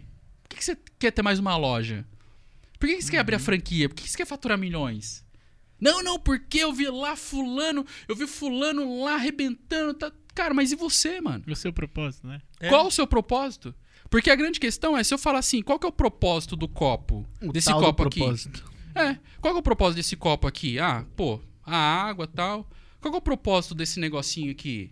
Uhum. Ah, é pra, né, pra encaixar aqui e tal, pra não sujar a mesa. Qual é o propósito da mesa? Colocar as coisas. Agora, qual é o propósito, o seu propósito nessa vida? Uhum. Porque cada coisinha que tem aqui tem um propósito, tem um objetivo. E você? Não tem? Você tem que ter, velho. Ah, não, não, não. É a mesma coisa. O que, que as pessoas fazem quando vive a vida de uma outra pessoa? Nossa, eu não, eu Michel não tenho propósito, então eu vou viver o propósito de uma caneca. Agora eu sou uma caneca. Esse é o meu propósito. Porque eu tô vivendo o propósito de uma caneca. Sim. Eu tô traduzindo pra gente entender Aham. quanto absurdo é de quando você vive o propósito de uma realidade de outra pessoa. Sim. É um Sim. absurdo, velho. Uhum. Entendeu? E é difícil a gente encontrar nos propósitos porque a gente tá no piloto automático, a gente não para pra meditar, olhar pra gente mesmo. E a Cara, rede social ainda ficar mostrando só o, o propósito dos outros, dos outros. que é complicado, né? Você tá vendo Aí pelo olhar mais. do outro. Exato, você pega esses jovens aí, né? Os jovens, porque quando você é jovem, você. Você não tem. As referências que você tem é onde você consome muito conteúdo. Perfeito. Você usa aquelas referências e fala, pô, eu quero ser aquele cara, tal, não sei o que, tal, tal, tal. E por muito tempo, se você consome esse tipo de conteúdo, você passa a identificar que aquilo, aqui- que aquilo ali é real. Uhum. E aí a questão, Matrix, né? O que é real? Ixi. E aí, pirula azul, tal, o que, que é real? É isso. O que, que é real? É o. Olha, caiu três. É as questões bioquímicas que você sente, ou que você sente, cheira, É, ouve. É isso? É real? Será que é real? O que, que é real, né, mano? É. Morpheus. Morpheus. Eita. Deus. Essa aí foi. Ó, vou aproveitar o gancho aqui e falar assim, vocês que estão assistindo a gente no YouTube tá falando, qual o propósito do João tá canetando ali o tablet? Boa, garoto. É pra deixar a arte do Spotify maravilhosa. Então, se você tá no YouTube agora, já pega o seu celular, entra no Spotify e vê as artes que o João faz de todos os convidados, que é um presentinho pra eles e, e é presentinho pra nós, que nós posta também no Instagram É, depois, né? Se virar um NFT também, né? É 90% do lucro do É, João, de é um milhão. 50, 50 do. 50 meu, 50 do convidado, hein? Ai, Arrasta pra Sim, cima. arrasta. E eu vou aproveitar também, né, que eu peguei a palavra aqui, já tô no Instagram, eu vou puxar umas perguntinhas aqui. É. Vi que o Michel já respondeu algumas, o pessoal perguntando do início da U-Box, de como começou, né? É, e ele falou também de, de quando começou, só que o Michel falou que ele não é muito bom em datas. Não, isso é péssimo. Mas, Essa é ó. A Lorena perguntou: Qual sua maior inspiração no mundo do marketing? Isso que já, já Nossa. entra no assunto aí do marketing pra gente. Sensacional. Bom, Já tem um fala. cara que eu me inspirei, cara, eu, sou, eu gosto dele pra caramba. Inclusive, um dos meus parceiros hoje, que tá voando no marketing digital, quando ele tava começando, ele me fez uma pergunta. Michel, eu vou seguir esse cara ou esse cara? Vou até citar os nomes aqui. Não, Não, fique em paz. assim, um, um- é, eu sigo muito o Conrado Adolfo. Foi um dos primeiros caras que eu comecei a consumir conteúdo, vídeos na internet. Inclusive, eu lembro quando quando eu ficava lá em casa, assim, assistindo as primeiras palestras do Conrado, né? Ele começava a dar as primeiras palestras presenciais. E, e eu ficava imitando ele. É a nada. Forma, é, a forma que ele andava, eu olhava no espelho, tentava falar, é, gesticular da forma que ele gesticulava tal. Tanto que ele é meio parecido comigo. Ele é Ah. moreno, tal, carequinha Ah, e tal, né? E, e na época, esse, esse meu amigo, inclusive é o Matarelli, Matarelli, ó, show. Show, salve, Matarelli. Ele, ele chegou em mim bem no começo, quando ele tava entrando nesse mundo de marketing digital, ele perguntou, Michel, eu, vou, vou- eu só quero que você me faça uma pergunta. Eu me, me responde uma pergunta. É, eu sigo Conrado Adolfo ou Érico Rocha? Eu falei, Conrado Adolfo, vai no Conrado. Olha. E aí ele seguiu o Conrado e prosperou. Então, assim, porque o Conrado foi, um dos- foi uma das minhas primeiras inspirações para entrar no marketing digital. Uhum. E depois, na sequência, eh, veio veio os outros caras do mercado. Hoje eu acompanho muito o João Vitor, que é da G4, Sim, sim. que é da. Ele é um, um- moleque que tem 26 anos, inteligente demais, cara. Que da hora. Dá aulas para grandes executivos. Thales Gomes é um dos caras que eu me espelho bastante. Agora tem os outros que é, assim, Érico Rocha, é, o Wendel Carvalho, o Paulo Vieira, um pouco desse lado, o Joel J. Então, assim, é uma, é uma galera que são conhecidas, né? Uhum. Mas tem uma outra galera que são mais técnicos, não são conhecidos, mas têm excelentes resultados, né?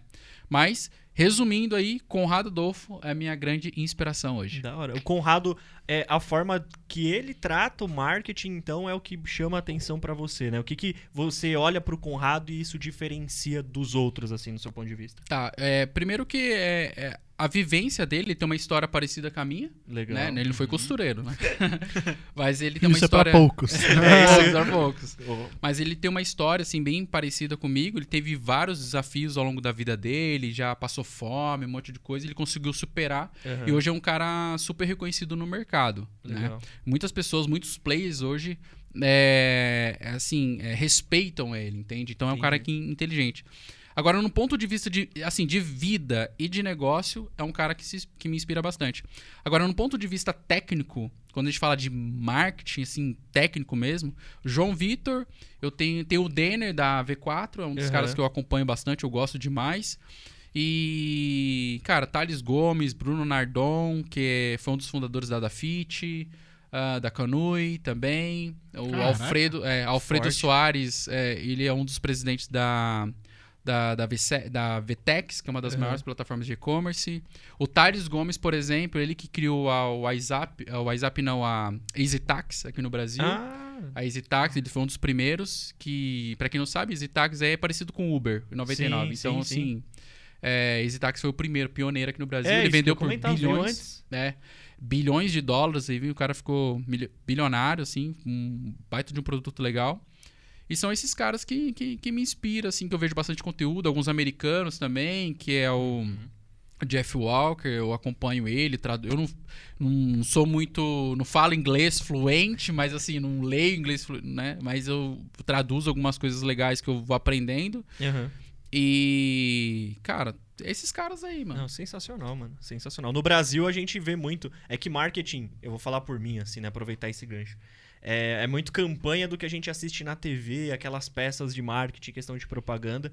E eu sempre cresci ouvindo, na verdade, a minha formação era pra ser em marketing. Só que na época do ProUni só dava pra pegar essa bolsa 100% lá em Goiás. Nossa. E eu, como filho único, minha mãe virou assim e falou: não vai, porque não tem como. E eu falei: é, mãe, realmente, como é que eu vou? Não tinha como. E aí eu fiz é, administração, processos gerenciais em Mogi, porque era mais simples. Caramba, que E, aí, legal. e, e eu sempre cresci ouvindo, né? Tipo, o Brasil é um dos países, se não o maior país, Sim. em relação à estratégia de marketing. né? Exato, é, um dos países, é o país mais criativo quando a gente fala de campanha. Então, se você for ver todas as premiações é, no mundo, a maior parte vieram do Brasil. Os brasileiros que fizeram grandes campanhas, etc. E assim, aí eu quero que trazer. será, né? Cara, é criativo, né, mano? É diversidade, muita Ah, coisa, né? Tem muita coisa. E assim, é, eu acho que tá muito mais ligado à diversidade, a várias ideias, né? Aham. E se você for ver alguns outros países, é, a gente tem uma cultura um pouco, não sei se seria essa palavra, mas uma cultura mais engessada, mais limitada, né? Sim. Tem muitos princípios ali que você não pode avançar. Já no Brasil você já pode explorar um pouco mais, né? Devido É à diversidade. Eu acho é que eu acredito que deve ser isso daí. E tem uma coisa que eu quero eu quero trazer algumas diferenças que a galera confunde. Marketing, publicidade, propaganda, aí né? que Por tá, favor. eu ia chegar nisso. É. Eu falei, e aí, né? É isso. O marketing, ele nada mais é que quando você pega a palavra marketing, você vai até market, market, né? Ah, significa mercado. Né? Quando você traduz pro, pro português, mercado. E o team seria mercado em movimento. Então, quando você tem um profissional de marketing, é um profissional que ele coloca o mercado em movimento, em que ele escuta o mercado, né? Ele cria uma necessidade ou entende o mercado para que ele possa desenvolver produtos que resolvam o problema da sociedade. Então, ele analisa isso e, e faz o negócio se movimentar. E aí, quando a gente fala de publicidade e propaganda, que Uhum. a galera também confunde, se você for perguntar hoje para as pessoas estudantes, a galera estudante de publicidade e propaganda, eles têm uma certa dificuldade para identificar o que, que é. Aham.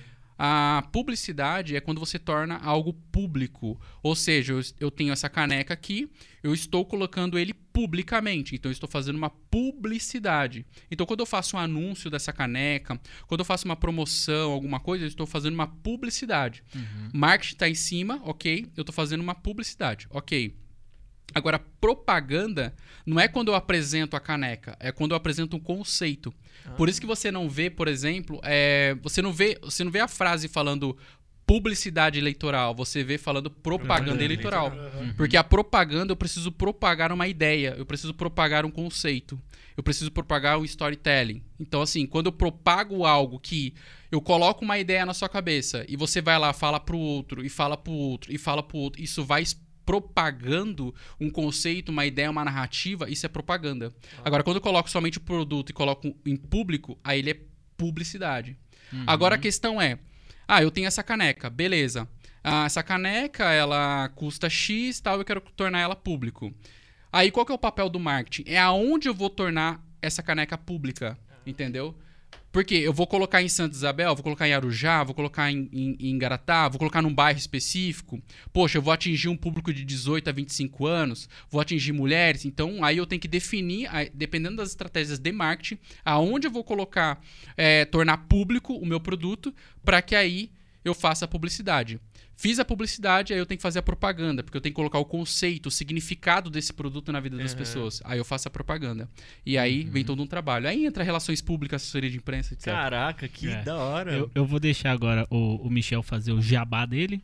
Se você, Boa. né, você aí que, que tem um negócio, que é dono de uma empresa, que quer contratar a U-Box, o que a U-Box vai fazer por você? Primeiramente, né, para o pessoal conhecer assim, o que a U-Box pode proporcionar para você. Maravilha. As empresas elas chegam até a U-Box é, buscando crescer o negócio, né?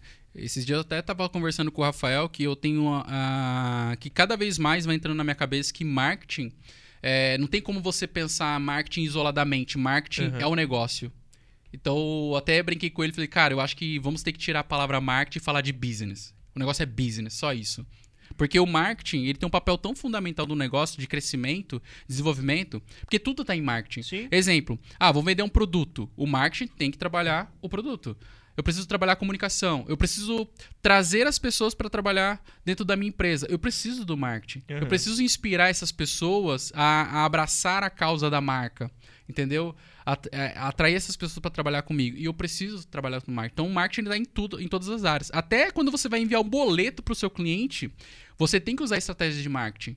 Entendeu? Caramba. Então, tu- é, você tem que usar estratégia de marketing. E marketing não é você convencer a pessoa, é, Aham. é a forma da experiência, toda uma experiência que você tem com o seu cliente. Sim. Porque a experiência não é só você vender lá e entregar o produto, não. É desde quando você vende o produto, ele consome o seu produto, serviço, é, recebe o boleto, o atendimento, tudo, tudo, cara, tudo. Porque ele- você tem que trabalhar esse cliente para que ele propague e fale bem de você para as outras pessoas, entende? Uhum. Aqui na Ubox, ah, as empresas chegam até a gente e falam: pô, Michel, eu, a minha empresa tá nesse nível aqui, eu quero aumentar o faturamento dela em X%. O que, que você acredita que a gente pode fazer para ajudar o meu negócio a crescer? Aí eu faço uma análise da empresa dele, né? A gente avalia quais são os produtos, quais são os produtos que vendem mais, quais são as categorias, qual é o mercado que ele está vendendo mais, se é para homem ou mulher. A gente pega todo um filtro de, de informação do histórico da empresa e, de acordo com esse histórico, a gente desenvolve uma estratégia, como se fosse Que um legal. tabuleiro de xadrez, né? Então a gente desenvolve estratégias junto, utilizando a força do digital. Aham. Aí, através dos digitais, a gente implementa.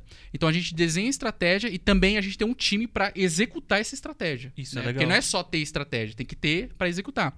Aí, o nosso time executa e, conforme a gente vai executando, a gente vai monitorando os resultados da empresa. Semana a semana, a gente vai monitorando se a empresa está evoluindo ou não. Se não está evoluindo, o que está acontecendo que não está evoluindo? Ah, não está evoluindo por causa de, um- de uma venda, por causa de preço, por causa do produto, por causa da retenção. A gente vai avaliando. Pô, eu preciso de mais investimento. E aí a gente Que vai legal. ajudando o empresário a chegar no objetivo dele. Tá vendo? Tá Agora vendo as é nossas. importante? As nossas propagandas, Vai né? ser. Porque a gente vai propagar agora esse conceito, vai estar muito baseado nisso. Um É time que pensa na estratégia e ainda põe em ação para poder apoiar a empresa. Exato. Um exemplo, a, a Skol. A, a lata da Skol é a publicidade e a cerveja que desce redonda é a propaganda? É isso? Exatamente. Desce redonda, exatamente. Entendi. A propaganda. Você Da tá fazendo uma hora. propaganda. Da hora. E o marketing é a Anitta, que tá lá dentro, lá, pensando na Skull Beats pra poder melhorar tudo, né? Exato. Porque aí, olha, olha que legal. Porque a, é, a- eu não sei se a Anitta tá lá ainda, tá? Eu não né? lembro, eu ela, só. tá- eu acho que ela tá com a tá, Beats ainda, tá com a Beats. tá com a Beats ainda, Isso. com a. E porque assim, o, o que a galera não entende é que existe o que, que é o branding, que equity branding, né, que, é, que é o que trabalhou muito a, a Anitta junto com a com a, Sco- com a Skol, com a própria Nubank também, Sim, lembra? foi, Entrou na ela tava lá também. É, No conselho do Nubank e tal, essas é isso aí, isso. Eu- Ou eu tô confundindo, porque a Skull Beats tem uma lata roxa e eu Não, tô a- a confundindo. Beats é também dela, a tava. Mas ela tem. É, a, tá certo. a Anitta, ela usa muito a imagem dela pra poder, né? É, é a dona do Brasil. É.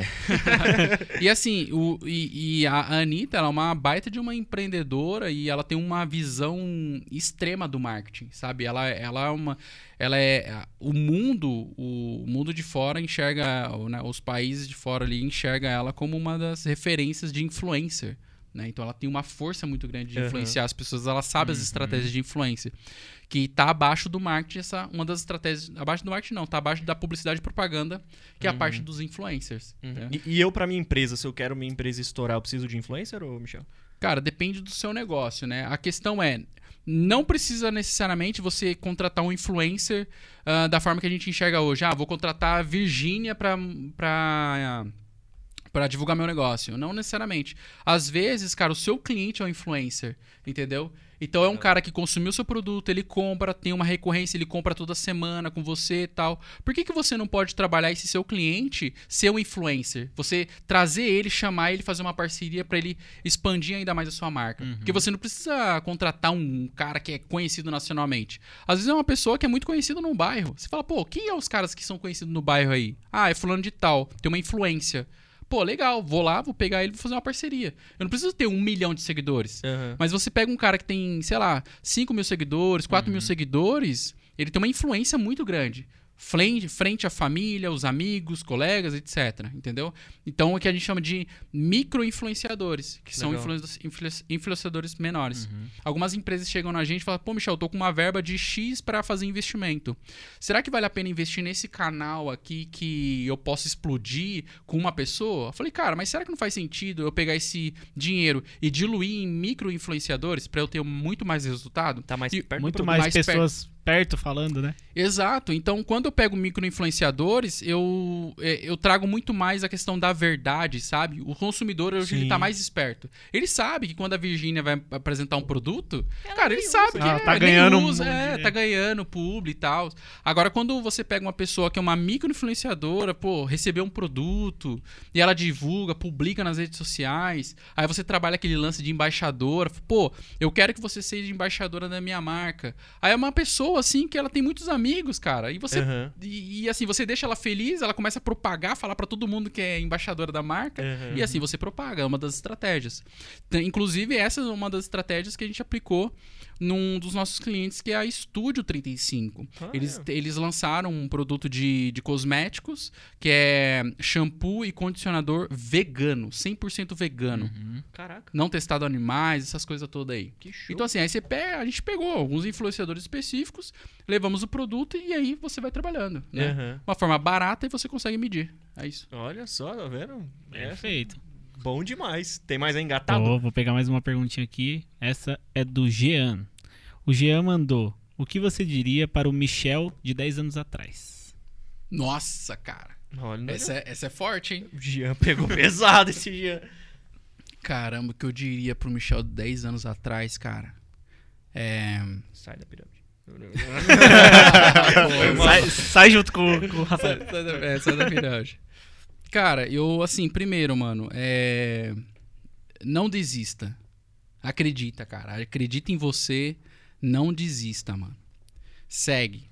Por mais que você acredite, assim, por mais que você pense que que ah, isso aqui não é pra mim, tá tudo dando errado, será? Porque vai chegar vários momentos da sua vida que você vai pensar, pô, será que realmente isso é verdade? Mas a questão é, a realização, ela tá baseado no quanto que você acredita. Porque Napoleão Hill, a gente tá até comentando, né? Porque tem uma frase dele que eu não lembro exatamente essa frase, mas tudo que a mente pensa acontece, né? Mais ou menos nessa, nessa linha em que o seu mundo é a sua mente. Entendeu? O seu mundo não é isso aqui, não é não é essas coisas, é o que você acredita. Então, algumas pessoas vão ver essa, cane essa caneca aqui preta, outras vão ver amarelo, azul, né? Depende da sua percepção. Então, se você acredita em algo, mano, é. Se você acredita em algo, mano, realmente o negócio é louco. O negócio muda, sabe? Que legal. É, eu, eu vou trazer uma prova pra vocês que é muito foda. É igual quando uma mulher ela acredita que ela tá grávida. Como que o corpo começa a reagir? Isso é Uhum. verdade. Ela acredita tanto que ela tá grávida, tanto, né? É mesmo. que o corpo começa a mudar, velho. Muda o negócio, aí começa a ver a barriga crescendo e Uhum. tal. Aí na hora que ela vai Até no dá médico, leite, né? dá leite, É. tudo. Aí na hora que ela vai no médico, tudo, tudo eu falei, cara, o que tá acontecendo, doutor? Aí vai ver, não tem criança, não tem nada. Mas ela acreditou tanto e ela quer tanto que as coisas acontecem. Então, se no nosso corpo acontece isso, os nossos sonhos acontecem a mesma coisa. Então, não deixar de acreditar. Infelizmente, a gente é treinado a não acreditar na gente. Uhum, Infelizmente. uhum. Então, assim, acredita, segue em frente, mano. Maravilhoso. Tá vendo? Você tá maluco. Ó, eu gostei de uma pergunta aqui, ó. Já vou agradecer até nominalmente. Bruno Santos, muito obrigado, Bruno Santos. Mandou uma pergunta nerd. A gente quer uma pergunta. Caramba, Bruno Santos. E Agora você. Nerd. Se você, Michel, pudesse ter um superpoder, qual seria? Caramba, mano. Superpoder. É, Esse bloco de perguntas tá interessante. Eu tô É, gostando, cara. hein? Um superpoder. Cara, é. É muito. eu- é, inclusive, isso daí, mano. Eu tenho, né? Não, inclusive, isso daí foi o que. Foi uma das coisas que eu tava conversando com o Eduardo esses dias. É nada. Sério, cara. E aí o Eduardo até falou, falou, não, isso aqui tal, teria isso. Eu falei, cara. Se- e, e foi até inspiração de uma outra pessoa também, que eu falei, cara, realmente é isso, mano. Eu, eu queria ter o poder de tirar o medo das pessoas. Poxa, É isso que impede elas nada seguir em frente. né? É isso que impede essas pessoas seguirem dar o primeiro passo. Caramba, hein, mano? Ué. Se você tira o medo de alguém, mano, ela dá o primeiro passo e avança. E acredita, tá ligado? Porque o não acreditar é por causa do medo, tá ligado? Aham. É isso. É o medo. Tirar o medo das pessoas. No profundo. RPG ia ser um bardo, né? Porque ia mandar inspiração É, pra inspiração. geral. Já jogou RPG? Não, eu tentei, mas eu não, não fui ainda à frente. Mas eu vou. Quero, É. quero avançar com vocês isso daí, Ó, velho. Quero brincar falando. isso aí, mano. Então tem uma das classes do RPG que se chama Bardo, né? Bardo. Que ele pode usar instrumentos musicais ou a própria voz para soltar magias. E uma das magias é inspirar o grupo. Então é isso, ele fala palavras fortes que todo mundo ganha ganha algum poderzinho a mais, né? Ganha um- uma, uma melhora né? Nos dados. Uma Algo- sorte a Caramba, mais, né? Que legal. Ele pode cara. usar em algum momento assim de combate ou algum momento muito específico no jogo que vai ajudar ele, que muitas vezes ele sozinho não ia conseguir. Então o bardo ele acaba jogando essa, jogando não, É. né? Ele Ou ele tira o medo das pessoas. atribuindo assim, é, você seria um perfeito Caralho, que bardo. da hora. Quero jogar com vocês um dia. Vamos Legal. marcar. Michel de bardo oficialmente. Ah, boa, boa. Tem Muito mais legal. perguntas aí? Bard é o coach do RPG. Show. Pior que é só fazendo rima. Eu Ó, queria- Pode falar. Não, eu queria aproveitar porque, assim, eu até tinha perguntado, né? Precisa ter influência pra poder engajar, assim, a, a, as minha, a minha empresa e tal. e Você comentou bem legal. E eu queria voltar de novo ainda um pouco nessa linha, assim, de estratégia, porque às vezes a gente olha muito as grandes empresas e acha que tem que fazer muito igual a, igual a elas pra poder ter o sucesso delas. E aí me faz lembrar aquilo que você comentou, né? Cara, não é olhar o que o outro faz, é entender bem o, o que você tem pra fazer. A minha pergunta ia ser mais ou menos assim. Se eu, eu hoje, como um, um pequeno empreendedor, uma, quem tá começando agora, né? Inclusive, quem estiver ouvindo no Spotify já pode pensar nisso.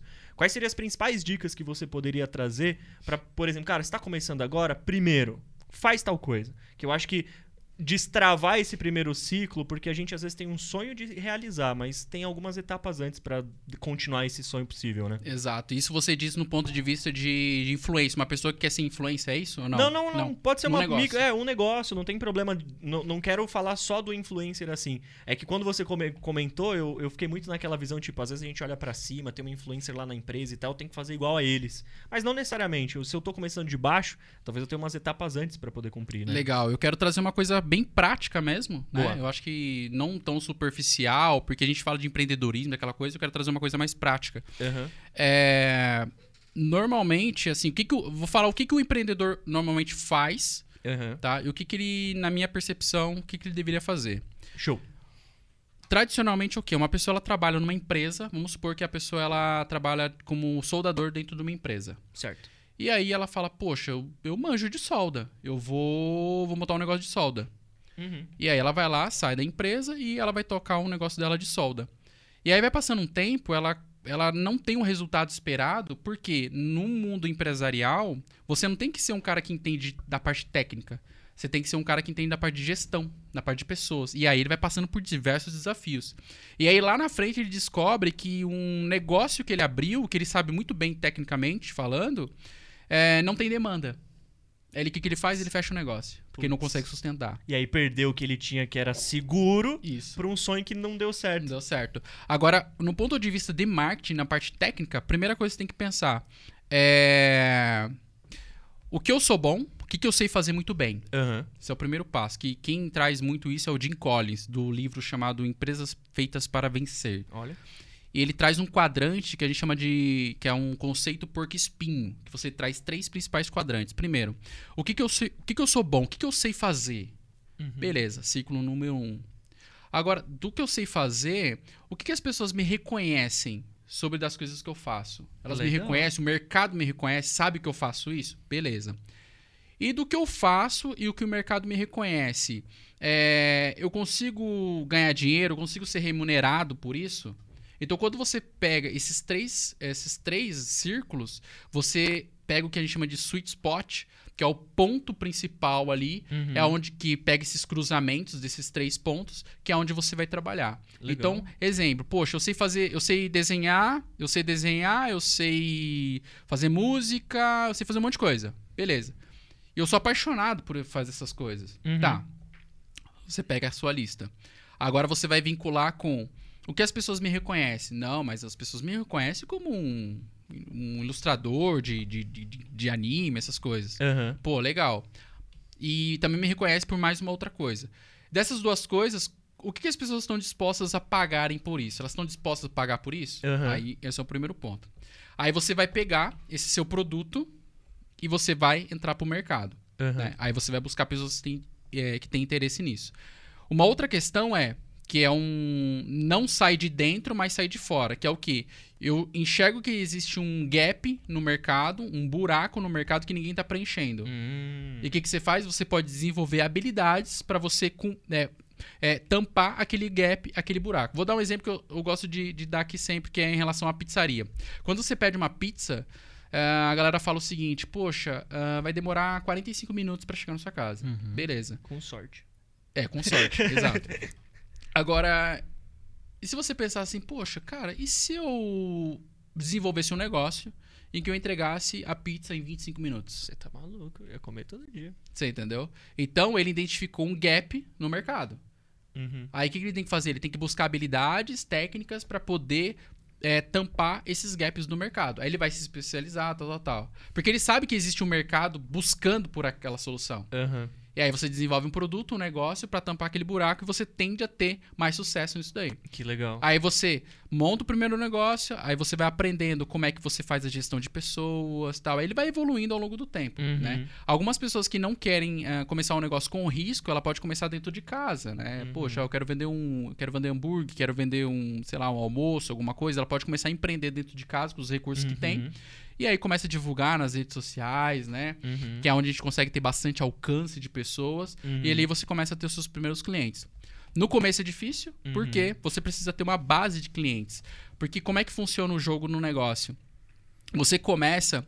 é, você começa a ter os primeiros clientes, você vai crescendo, crescendo. No começo você não tem lucro, você não tem faturamento que você espera. Sim.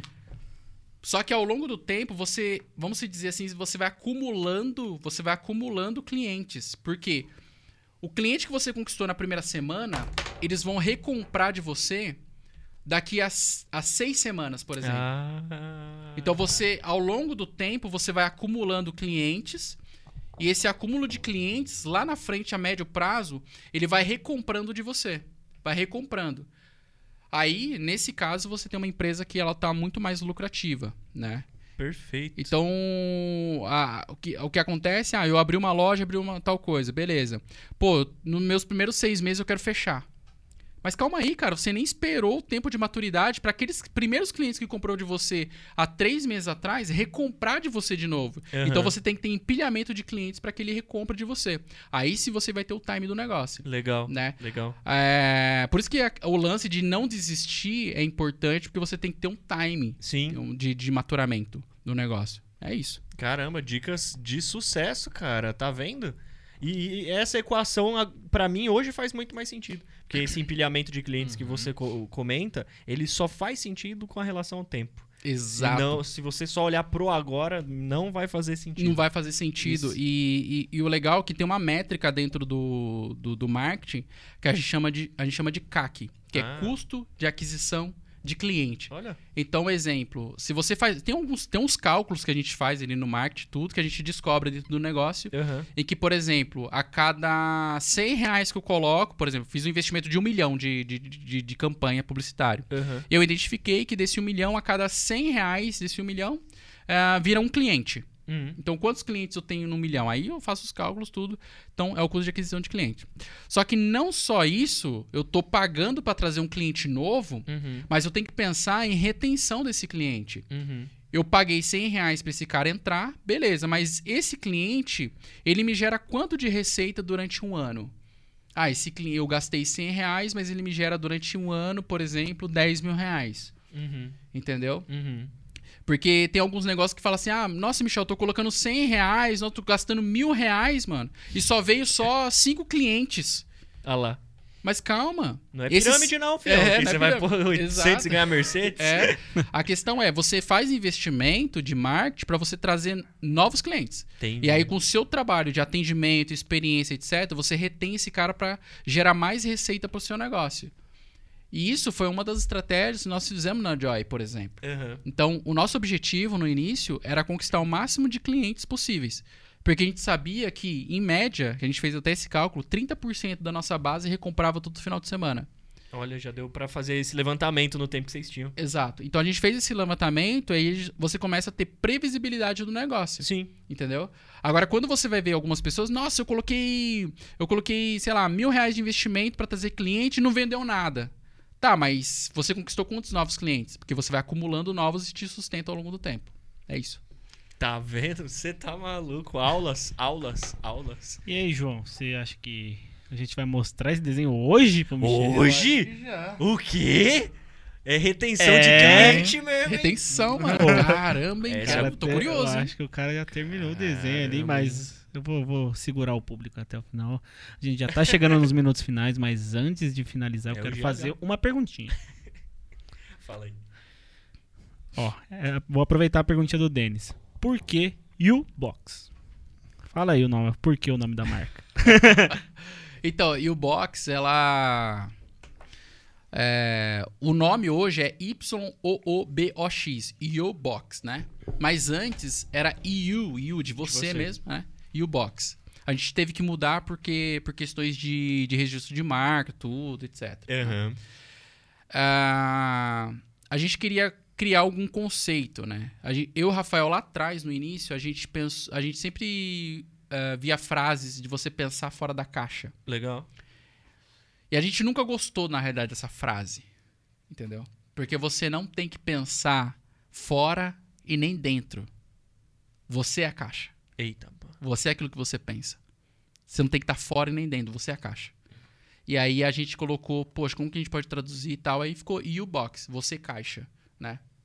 E se você for ver no símbolo ali rodando, pode ver que tem uma flecha, né? Um sinal Uhum. que É ele verdade. passa por todos os Os e acerta o X. Nossa! Não tinha Essa eu pensado não nisso. tinha visto não, hein? Caralho. Ele passa por todos os Os ali e ele acerta o X. Por quê? Um dos símbolos do marketing é o alvo. Ah. Então, quando você. Pode pesquisar lá, símbolo do marketing, é um alvo e flecha tal. Você atinge o alvo. Então você pode ver que o sinal ali, ó, ele, ele vem passando e atinge o alvo, que é o X. Cara, A gente trouxe a questão da- da mentalidade. essa É, mesmo, meteram essa. Meteram essa, é. Ó a braba. Então é isso, você é a caixa. Você não, não pensa, você não tem que pensar fora e nem dentro. Você é a caixa, você é a forma que você pensa. Pronto, já era. Isso é perfeito. É Aí isso. entra no propósito, entra em tudo aquilo que você Isso, aqui falou. o seu verdadeiro eu, aquela coisa toda, entendeu? Sair da, ma- da Matrix. Sair da Matrix, olha só. É isso. É eu mesmo. Eu Caramba. achei maravilhoso. Muito bom. hein? Brabo. Caramba, Muito bom. hein? Que papo, hein? Vou falar pra você, hein? Né? Que hoje Filosofia total, foi... né? Não, mano? hoje foi forte, cara. Hoje foi forte. que E- bom, mano. E esses retoques aí, João? Eu tô curioso agora Os que... retoques É. finais. Estou fazendo os retoques finais. Então, Michel, você gostou de participar hoje do, do nosso podcast, né? O podcast Pô, aqui. cara, sensacional, mano. Vixe, várias histórias aqui. Eu consegui trazer bastante detalhes aí pra gente. Pra galera se inspirar, conhecer um pouquinho da nossa história, né? E. E acreditar nelas mesmo, cara. E aquela, aquela ideia, tira o medo da frente, vamos pra cima, entendeu? Porque você fazendo ou não fazendo vai ter o tipo de resultado. Seu tempo vai passar, né? Aham. Você tomando uma decisão agora ou não, cara, os próximos 20, 50 vai passar, cara. Vai passar, velho. Você fazendo alguma coisa não vai passar. Então, se vai passar, é que você deu o seu melhor e faz, tem que ser, fe ser pois feito, é. mano. Tá é. ligado? Vamos ser lembrados, vamos ser lembrados. É. É isso. O Jean perguntou, né, tipo, o que, que você falaria pra você de 10 anos atrás? Você falou que continue. E se você fosse deixar um recado pra você daqui a 10 anos, até pra fechar nesse gancho aí, já que a gente tá pensando em E propósito bom que você tudo, continuou, né? Eu, tipo, hoje o Michel falando pro cara de 10 Daqui a anos. 10 anos. Da- deixa um recado pra ele pro futuro. Porque quando você voltar nesse vídeo, você falar, nossa, lá em 2022 eu tava com os meninos e eu falei isso pra mim. Cara, eu vou deixar um recado pra ele, mano. Vou deixar um recado pra ele, mano. Eu peguei ele muito de calça Nossa, justa, pegou, né? pegou Foi sem mesmo. querer, né? Não, não, mas eu, eu gosto dessas paradas, mano. Eu gosto, eu gosto. Faz a gente refletir, entendeu? É... Seja grato por tudo, mano. Seja grato. Da hora. Mante... Ó, você chegou... Cara, você chegou aí, velho. Você chegou aí. Mantenha a sua humildade, velho. Mantenha a sua humildade, mantenha a sabedoria pra você manter aí e ajudar mais pessoas. É. Caramba, a gente vai pegar esse corte daqui a 10 anos. É isso aí, daqui a ver, 10 filho. anos, cara. Olha aí e tal, e vamos pra cima. Sensacional. 2000, 2030 e É, em 2032 a 32. U-Box vai ter mais ou menos o quê? Tem 8 anos hoje? Tem oito anos. tá? 18, 18 maioridade aumentado pra Boa, maioridade aí, ó. Tá vendo? Sensacional. É isso aí. Maravilhoso. E esse desenho aí, Então, cara? vamos ver? Vamos ver o desenho? Bora, ixi, eu tô curioso, hein, mano. Calma aí, tô terminando o caramba. aí. Ué, Vai ser- antes, antes do tchauzinho na câmera, ele Vai quer ver ser o pro desenho. Michel daqui a 10 anos? Não dá não, pô. Eita, lasqueira. Pensa, mano. Louco, velho. Tô mas tá bonitinho, tá bonitinho. Poucas coisas. Pouquíssimas coisas. Não, mas aí deixa o retoque aí, o- a É, perfumaria pra Mostra aí como depois. que tá pra ele ver. Põe assim mesmo e tá, tá Ah. bonito. Quase. O- Não, ele... Mas é, cara, é muito louco esse Ai, negócio ai. do futuro, né, Legal, mano? legal. Passado e tal. E o futuro você cria, É. né? A, a- a- a gente tá até batendo um papo esses dias, é, naquela vez Foi, lá, né? foi. A gente tava falando sobre o futuro. Se eu falar assim, ah, agora, eu vou levantar agora. Beleza, se eu levantar é o futuro. Pronto. Você consegue, é, você consegue criar o futuro. Agora não é presente, não. Agora virou É, passado. fala, aí você fica, cara, agora é passado, presente, agora eu tô, tô meio, né? E, e o futuro você cria, velho. É de acordo com o que você acredita. Aham. Se você não acreditar, a gente foi aprisionado por muito tempo, né? Você pega, por exemplo, o Caverna de Platão, a alegoria da caverna que ele escreveu no, no livro, ele tem até um- algumas imagens na internet que mostra o quanto que a gente é aprisionado, né? E, e no Uhum. desenho mostra ah, as pessoas acorrentadas olhando para a parede, vendo somente a sombra, A própria sombra. a própria sombra. Enquanto atrás as pessoas estão mostrando sinais ali, né? Que É. na realidade não, não é a realidade, cara. Uhum. Não é real. Entendeu? E, quando, e essas pessoas que estão aí na faixa de 1%, 2% da população mundial que tem uma certa prosperidade financeira, é que eles conseguiram encontrar uma luz para conseguir ter essa prosperidade. E é um conhecimento que, infelizmente, nem todas as pessoas estão preparadas para ouvir. Né? Tanto que na Caverna de Platão, na Alegoria da Caverna, é, fala que a pessoa ela sai da caverna, ela vê a luz, e quando ela volta para falar para os amigos que ele viu a luz, ele é Aham. apedrejado e ele é morto lá dentro. Entendeu? Tá louco, tá. Tá, tá louco, meio- tá ficando louco, tá, nossa, tá pirando. E isso, infelizmente, isso acontece em diversas culturas, religiões, é, é, parte política, cara, acontece em várias áreas, entendeu? É. E a gente tem que tomar um cuidado pra Uhum. sempre pra gente olhar pra gente mesmo e falar assim, poxa, o que que quem eu sou? O que eu quero, Aham. né? Isso aqui é uma coisa que eu quero ou é uma influência? Então, tem que tomar um certo cuidado. Genial. Ô, Boa. aqui, É isso. uma palma de salvas, porque o cara. É isso então. Então eu vou salvar aqui e mostrar pro senhor como que ficou. Cara, bonito, ficou bonito. Salvar. Opa! Deixa eu ver tô aqui. Pique roda viva, Depois- né? Tá ligado? depois- de Nossa, um- mano, da hora isso aí. Depois de alguns episódios, ó, já vou lançar no, né, no final do episódio já vai estar aí, ó. Então fica até o final que você já vai ver a arte pronta. Vamos Michel vai ver ver. agora aqui ao vivo. Michel vai ver com a gente, só tem que achar aqui. E aproveita aí então, ó, deem o like aí de vocês, compartilha esse episódio. Por favor. Michel aqui mandou várias verdades e aulas, a gente vai também soltando os Então- cortes aí pra vocês. Ah, eu quero fazer uma coisa, ó, vamos Opa. lá. Bom, Eita. eu quero, quero fazer uma parada muito louca. Eu quero dar um pix de 100 reais pra quem... Por primeiro que comentar lá no, no, no, no YouTube, deixar o comentário assim, ó, e o Box Marketing. Vou dar um pix de 100 reais, hein? é nada? É mesmo? Sério? Ô, então Ô, chama a cenzão. gente. Chama Então a é gente no isso. Insta, então, né? Porque Não, mas valendo passa o público contato aqui, e a gente passa pra ele passar o Pix. Então. Demorou, então. Beleza. Isso. O Comenta. Então, o primeiro que comentar U-Box Marketing no YouTube, assim que o vídeo for lançado, vai ganhar cenzão na conta. Cenzão na Cenzão. conta. Cenzão na conta. Tá, mandou lá, mandou o pix, Cenzão. velho. Eu posso mandar lá, Michel?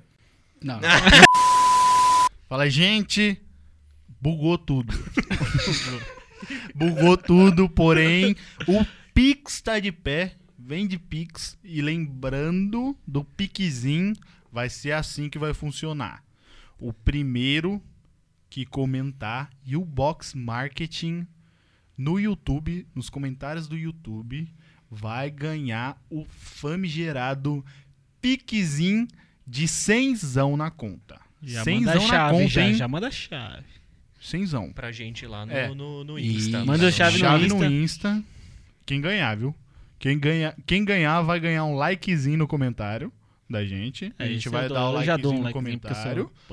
E depois que receber o tal do likezinho, chama na DM no Instagram que a gente vai conversar. O Michelzão ali, ó, Isso. vindo Vou forte. fixar já o primeiro. Forte, hein, mano? Vindo forte. E é isso. Brabo. É isso. travou, travou, travou. Mas a gente tá aqui passando pra vocês que é de verdade. Todo mundo olha lá na geral. Todo e vamos agradecer. Michel, mais uma vez. Muito obrigado pela presença e muito obrigado. Eu vou mostrar pelo... o desenho pro Michel. É Isso aí, calma aí. Ó. Muito obrigado pela presença, muito obrigado pelo piquezinho aí, que o- Piquezinho. o, pessoal vai gostar bastante. Mas, ó, vocês vão ver ago- ah, no final. Acabou Aham. tela preta, vocês vão ver o desenho, mas ele vai ver agora, hein? Mostra Ó, aí pra ele. Michel, fiz isso aqui pra você, fiz até uma gracinha aí.